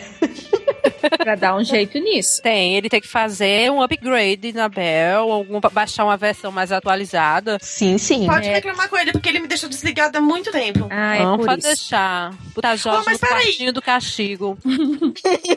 Nossa, mas gente, então peraí. Hoje só tem meninas aqui? Sim. Sim. Nossa, que legal, que divertido. Fica aqui com a gente, Bel. Ai, eu vou ficar assim. Você não tem o Jorge, mas o Silmar também não vai aparecer, aquele diretor chato da escola. Somos só nós aqui hoje. Olha só, acho que tem uns e-mails pra gente ler aqui. Que tal se a gente desse essa força e ler esses Ai, ai, ai. e-mails? hein? Então vamos lá. Ai, vamos lá, né? Yeah, os leitores lindos. You can't walk away now. It's a kind of magic. It's a kind of magic. A kind of magic. One dream, one soul, one prize, one goal, one golden glance of what should be. O primeiro e-mail é da Rosineide Alves. Ela é contadora, tem 34 anos e é de Curitiba. Ela diz: Olá, galerinha super. Enfim, terminei a maratona. Yupi! O SciCast foi meu primeiro podcast. O primeiro episódio que eu ouvi foi sobre política. E o meu super namorado, Sérgio, foi quem me apresentou o SciCast. Obrigada, meu amor, te amo mais por isso. Não, isso foi ela falando. Grande Tá. Sérgio. Parabéns. Assim que demonstrei um mínimo de interesse pelo SciCast, o Sérgio rapidamente instalou o aplicativo e baixou os episódios para eu ouvir. SciCast é ótimo. Parabéns a todos vocês por esse trabalho. Muito obrigada. Agora que eu terminei a maratona, estou repetindo alguns episódios. Não dá pra ficar sem ouvir vocês todos os dias. Ainda não consegui eleger o favorito, nem os 10 mais. Me empolgo lembrando e comentando todos eles. E o Sérgio ri de mim. Parabéns. Fofo. Oh, que fofa. PS, prometo divulgar o SciCast, mas não no salão de beleza como Ah. sugeriu o Marcelo. Vou divulgar entre meus colegas É um de lugar. Por que não no salão de beleza? É, Porque enquanto agora... tá fazendo as unhas, o cabelo. Pois é, a gente tem tanto cartão lá no salão de beleza, bota aquele cartão do SciCast. É, olha ali. Vamos falar pro Silmaris. Todo mundo de laranjinha no, no salão de beleza. Hum, Pronto, boa ideia. Vou pintar as unhas de laranja esse final de semana. Ótimo. Será que tem adesivo pra colocar na unha? Na unha, né? A gente podia fazer. Aquela Nossa, menina podia pintar, hashtag. né? Aquelas unhas É, pintadas. com isso, com, com aquele símbolo do SciCast, né? Ia ficar lindo. E a gente te- terminou a conversa em unhas. Ó, tá vendo? Voltou pra conversa das unhas. Enquanto o papo tiver em unhas, tá bom, né? Tá bom, né? Vou passar pro outro tópico, não, obrigada. Não, Ó, ela falou que ela vai divulgar entre os colegas de montanha e levar o SciCast aos lugares mais altos do Brasil, por enquanto. Beijos e sucesso a vocês. Hum, que chique. Ah, obrigada, Rosineide. Obrigada. Muito fofa. Muito obrigada, Rosineide. Had enough and I want out! You can't walk away now.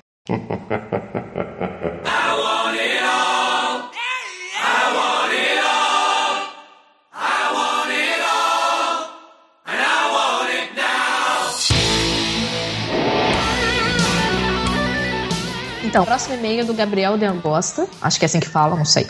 Que é estudante de Ciências Sociais, tem 18 anos, de Birigui, São Paulo. Olá, queridos professores do SciCast. Ai, teachers. Oh, o Jorge vai ficar tão feliz, professor. Vou dar até uma maçã pra ele. Ai, Legal. Então, continuando. Só passei aqui rapidamente para dizer que estou completamente apaixonado pelo podcast de vocês. Oh. Acabei de fazer uma maratona dos assuntos que mais me interessam: ciência geral, biologia, física, astrobiologia. Aliás, comecei a numerar aqui os temas que gosto e é mais fácil dizer que apenas não gosto de. Hum, na verdade, fui dar uma rechecada na lista dos episódios e descobri que vou ter que baixar muitos que eu ainda não tinha baixado. Porque, de repente, vocês me causaram interesse novamente em temas dos quais eu não tinha interesse nenhum em aprender até o momento. Vocês são incríveis. E só queria passar para enviá-los um grande abraço de gratidão por tanto conhecimento compartilhado. Ah, obrigada. Que da hora. Você tem que escutar todos várias vezes. Em vários computadores diferentes. De preferência, né? Em todos os agregadores possíveis, no iTunes também, e dá cinco estrelinhas no iTunes porque é importante. Sim, gente, lembra sempre das estrelinhas que vocês têm que colocar em todos os, os leitores de podcast, que essas são muito importantes. Porque cada estrelinha que vocês colocam, eu recebo tipo um abraço virtual de vocês. ai, que lindo isso. Não tava sabendo Deixem não dessas feliz. estrelinhas. Boa dica. Jorge nem me avisou, não dei nenhuma estrelinha. Poxa, Jorge. Jorge tá falhando muito, né? Você escuta o podcast de novo, num outro computador e coloca as estrelinhas. Olha só. Ótimo. Bacana. Ah, eu ouço podcast há alguns anos, talvez três ou quatro, tendo começado pelo falecido Visão Histórica, podcast cien- científico sobre história. Sugiro até um potencial candidato a professor convidado em algum episódio futuro de tema história, o dono deste podcast, o Gabriel Perboni. E sobre biologia, paleontologia, o cara que me fez chegar até vocês, o Dr. Pirula. Chegando hoje a ter ouvido mais de 20 ou 30 podcasts diferentes sobre os mais variados temas. E eu sinto absolutamente seguro para dizer que vocês estão, ao menos para mim, empatados em primeiro lugar com os que considero os melhores, sendo eles o próprio Visão Histórica e o óbvio, o Nedcast. Nedcast em todas, né, amigos? Não tem jeito. Não tem jeito. Voltando. Mas cuidado, eu coloco o Fronteiras da Ciência, também sobre a ciência geral, o Papo Lendário sobre mitologia e o recém-reativado Escriba Café, também sobre história de forma científica, logo atrás de vocês no retrovisor. Então tratem de manter o bom trabalho. Pode deixar assim. E, olha aí. Pode deixar. É, é, eu acho que a gente consegue, né? Mas tudo bem. Para além disso, a proposta de divulgação científica do podcast, ainda mais de forma tão descontraída, com gente tão bacana participando, é verdadeiramente um grande serviço de utilidade pública. Eu apenas queria agradecer pela existência de vocês e parabenizá-los pelo excelente trabalho. Um abraço extremamente carinhoso para todos os participantes do SciCast e que tenham vida longa, pois vocês inspiram. Muito obrigada, Gabriel. Muito legal. Cláudia, não acho, eu acho que não é só o Jorge que vai ficar feliz, não. O Silmar vai ficar flutuando.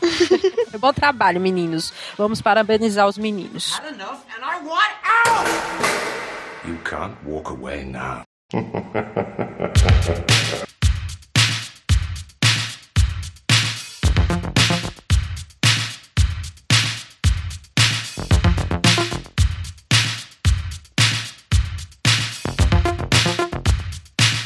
Agora é o meu? Sim. Tá, então eu vou ler o e-mail que vem lá do Carlos, de Horizontina, Rio Grande do Sul, meu conterrâneo. E ele é analista de sistemas e tem 32 anos. Olá, pessoal do SciCast. Acompanho vocês há um bom tempo e acho fantástico o trabalho que vocês, vocês fazem de levar o conhecimento científico a todos, principalmente para quem não é da área, como o meu caso e o de muitos outros amigos. Bem, gostaria de contar um caso que me aconteceu um dia desses quando fui a uma consulta médica em uma cidade próxima e presenciei um exemplo clássico de pseudociência que você sempre aborda. Eu já Opa! havia. Opa! Vamos ver. É, Ah. eu já havia ido nesse profissional há alguns anos atrás. E na época senti uma certa tendência dele de puxar o assunto sempre pro lado mais esotérico ou místico da situação. Mas nada que me incomodasse. Mas dessa vez foi um pouco diferente. Afinal de uma série de exames, estava eu curioso para saber o resultado. Quando o senhor me olha e faz o melhor diagnóstico que eu já recebi na vida. Rapaz, o seu problema é que suas células estão desfrequencializadas. Meu Deus, o que, que é isso? Desfrequencializadas. Mas, gente, mas, gente, nem, na, nem no, no, aqui no, no- não tô entendendo. Não, não existe isso aqui no database. Desfrequen... Não existe essa palavra? Não. Não, não em relação às células. É, eu também acho que não. Bom, deixa eu continuar. Minha primeira reação foi arregalar um olho e dizer: Mas, hein? Sim, já se sabe cientificamente que cada célula opera numa frequência específica e às vezes elas ficam fora de sintonia, o que causa uma série de problemas, etc, etc, né? E outras coisas. Nesse momento já percebi para onde a coisa ia andar, mas continuei deixando o profissional explicar seu ponto de vista. A conversa foi indo até ele vir com outro termo, termo que me fez arrepiar o cabelo: medicina quântica. Ai, tem que colocar quântica, né? É, sempre tem que ter, né? Ou Tem, então tem que que, é quântico. cientificamente comprovado, né? Isso É. tudo dá, dá peso pro argumento da pessoa. Foi dizendo que essa era uma nova área é, que provia medica- remédios que curavam os problemas de saúde a nível quântico. Sim. Fazendo as células se frequencializarem novamente. Nossa, não faz sentido essa frase. Gente, eu não tô entendendo nada disso. Depois vocês têm que perguntar pro Jorge me explicar, porque até onde, eu, até onde a database aqui me indica, isso não existe. Bel, coloca como assim, pseudociência no lado. É, isso é um tema bem Tá, interessante, tá né? pseudociência? Tá. É, pseudociência vocês já falaram já num cast e eu entendi tudo certinho, mas. Então, eu acho que esse entra no quadro daquele cast de pseudociências, hein? Uhum. Bom, como bom cético que sou, ficou, fiquei com os dois pés atrás quando alguém usa a palavra quântica, sem se referir à física. Nesse Exato. momento, comecei a demonstrar uma certa descrença quanto aos métodos revolucionários, mas ele não se abalou e seguiu palestrando, convicto de suas verdades. Ao fim, saí sem nenhum diagnóstico real e com uma receita para uma pomada miraculosa, a qual, obviamente, eu só podia conseguir com ele mesmo, porque afinal, remédio quântico não se vende em farmácia. Segundo as palavras dele, né? Eu disse que ia comprar numa outra hora. Enfim, estou, estou convicto que medicina quântica, refrequencialização de células e congêneres não diferem em nada da terapia com cristais, florais e outros métodos alternativos, ou pseudocientíficos, de explorar e enganar pessoas vulneráveis com problemas reais. Espero não estar sendo injusto com o médico ou quem acredita nisso, mas é incrível como esse nível de crendice está disseminado, inclusive no meio profissional, que deveria ser o primeiro a filtrar isso. Abraço e continue com um ótimo trabalho. Ah, é. Gente, o que dizer, O que né? falar? É o que falar. A- apenas sentir. É. É, talvez as células comecem a frequencializar. Vamos né? entrar na frequência. Qual será a frequência? Qual me- quantos megahertz? de- de- qual é a frequência, né, para nós fre- sintonizarmos as células todas na mesma frequência, né? É, o que sai legal desse meio é ver é, o, o trabalho do- dos meninos assim formando, né, a opinião ou dando base.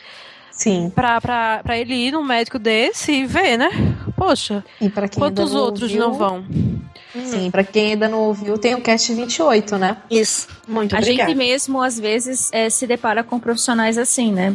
Eu mesma Sim. já fui, fui em alguns médicos aqui na cidade onde eu moro que me falaram isso, né? Até um me falou a questão da circulação sanguínea nas pernas, que precisava tomar não sei o que, usar não sei o que lá. Eu fiquei meio assim, né? É, Se fu- ia funcionar, não sei porque eu não testei. Mas às vezes a conversinha sempre vai, né? Pra, pro lado deles, pro, puxando a brasa pro assado deles, né? Normalmente eles falam assim, só vai funcionar se você acreditar. É. Ah, dá medo um médico desse. Nossa. É, vai lá, Cláudia, daí o próximo. Had enough and I want out! You can't walk away now.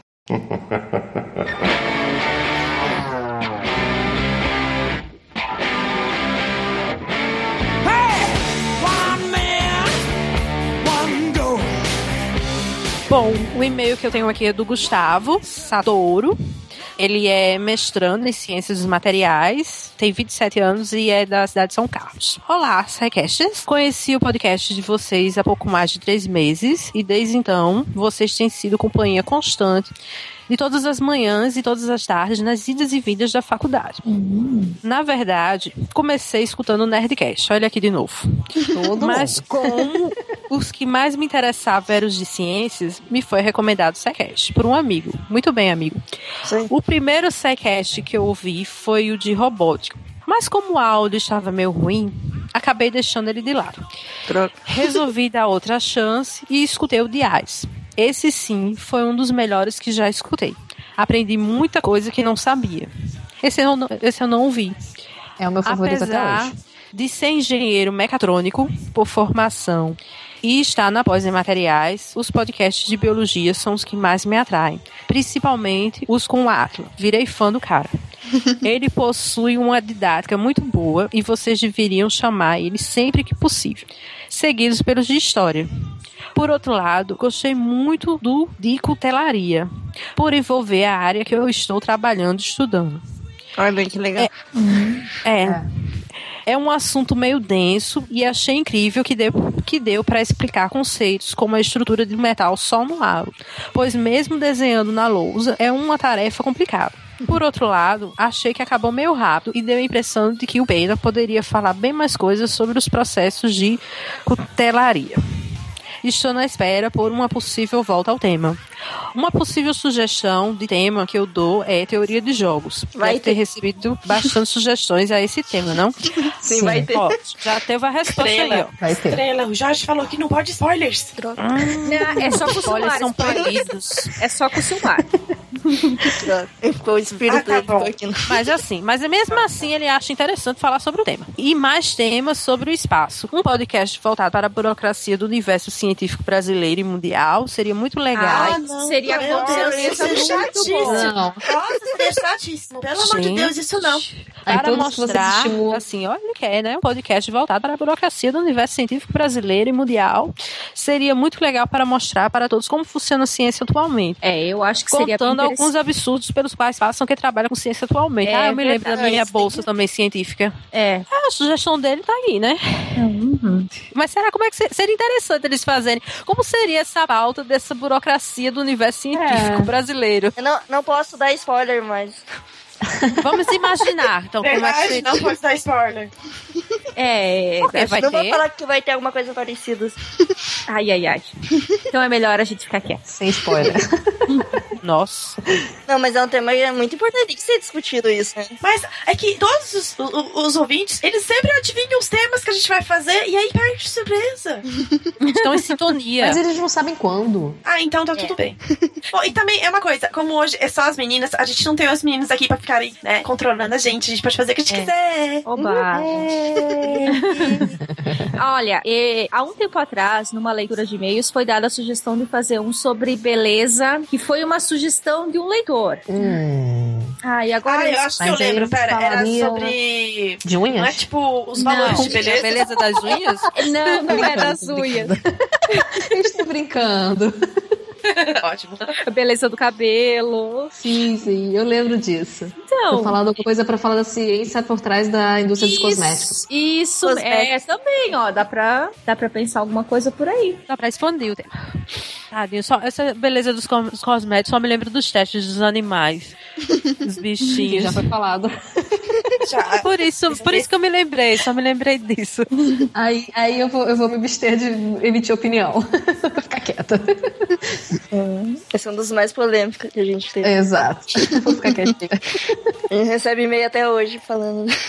Nossa. Nossa, vocês nem pegaram pesado. É, foi bem leve Imagina se mesmo. tivesse. Imagina se tivesse. Viu? E me diz uma coisa, me digam uma coisa, meninas. Vocês vão pra campus? Sim. Todas? Olha, eu vou, mas eu não vou estar lá fisicamente, né? Eu vou estar junto no computador dos meninos. Ah, Sim, aproveitando a internet mega ultra power rápida, né, Bel? hum. Exatamente. Vamos ver se, se a, se a internet da campus me aguenta.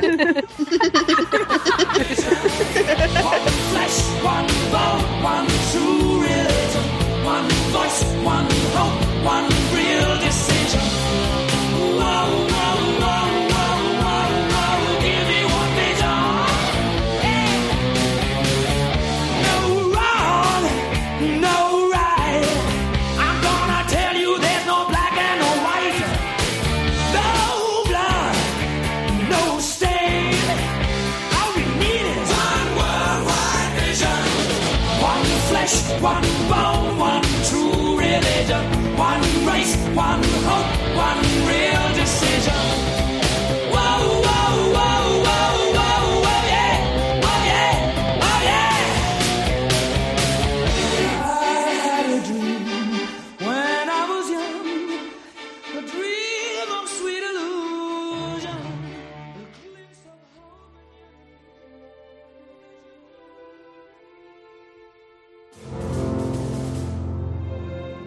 Se a ciência não for divertida, então alguma coisa é errada. Tem que ser divertida, a coisa mais divertida que tem é a ciência.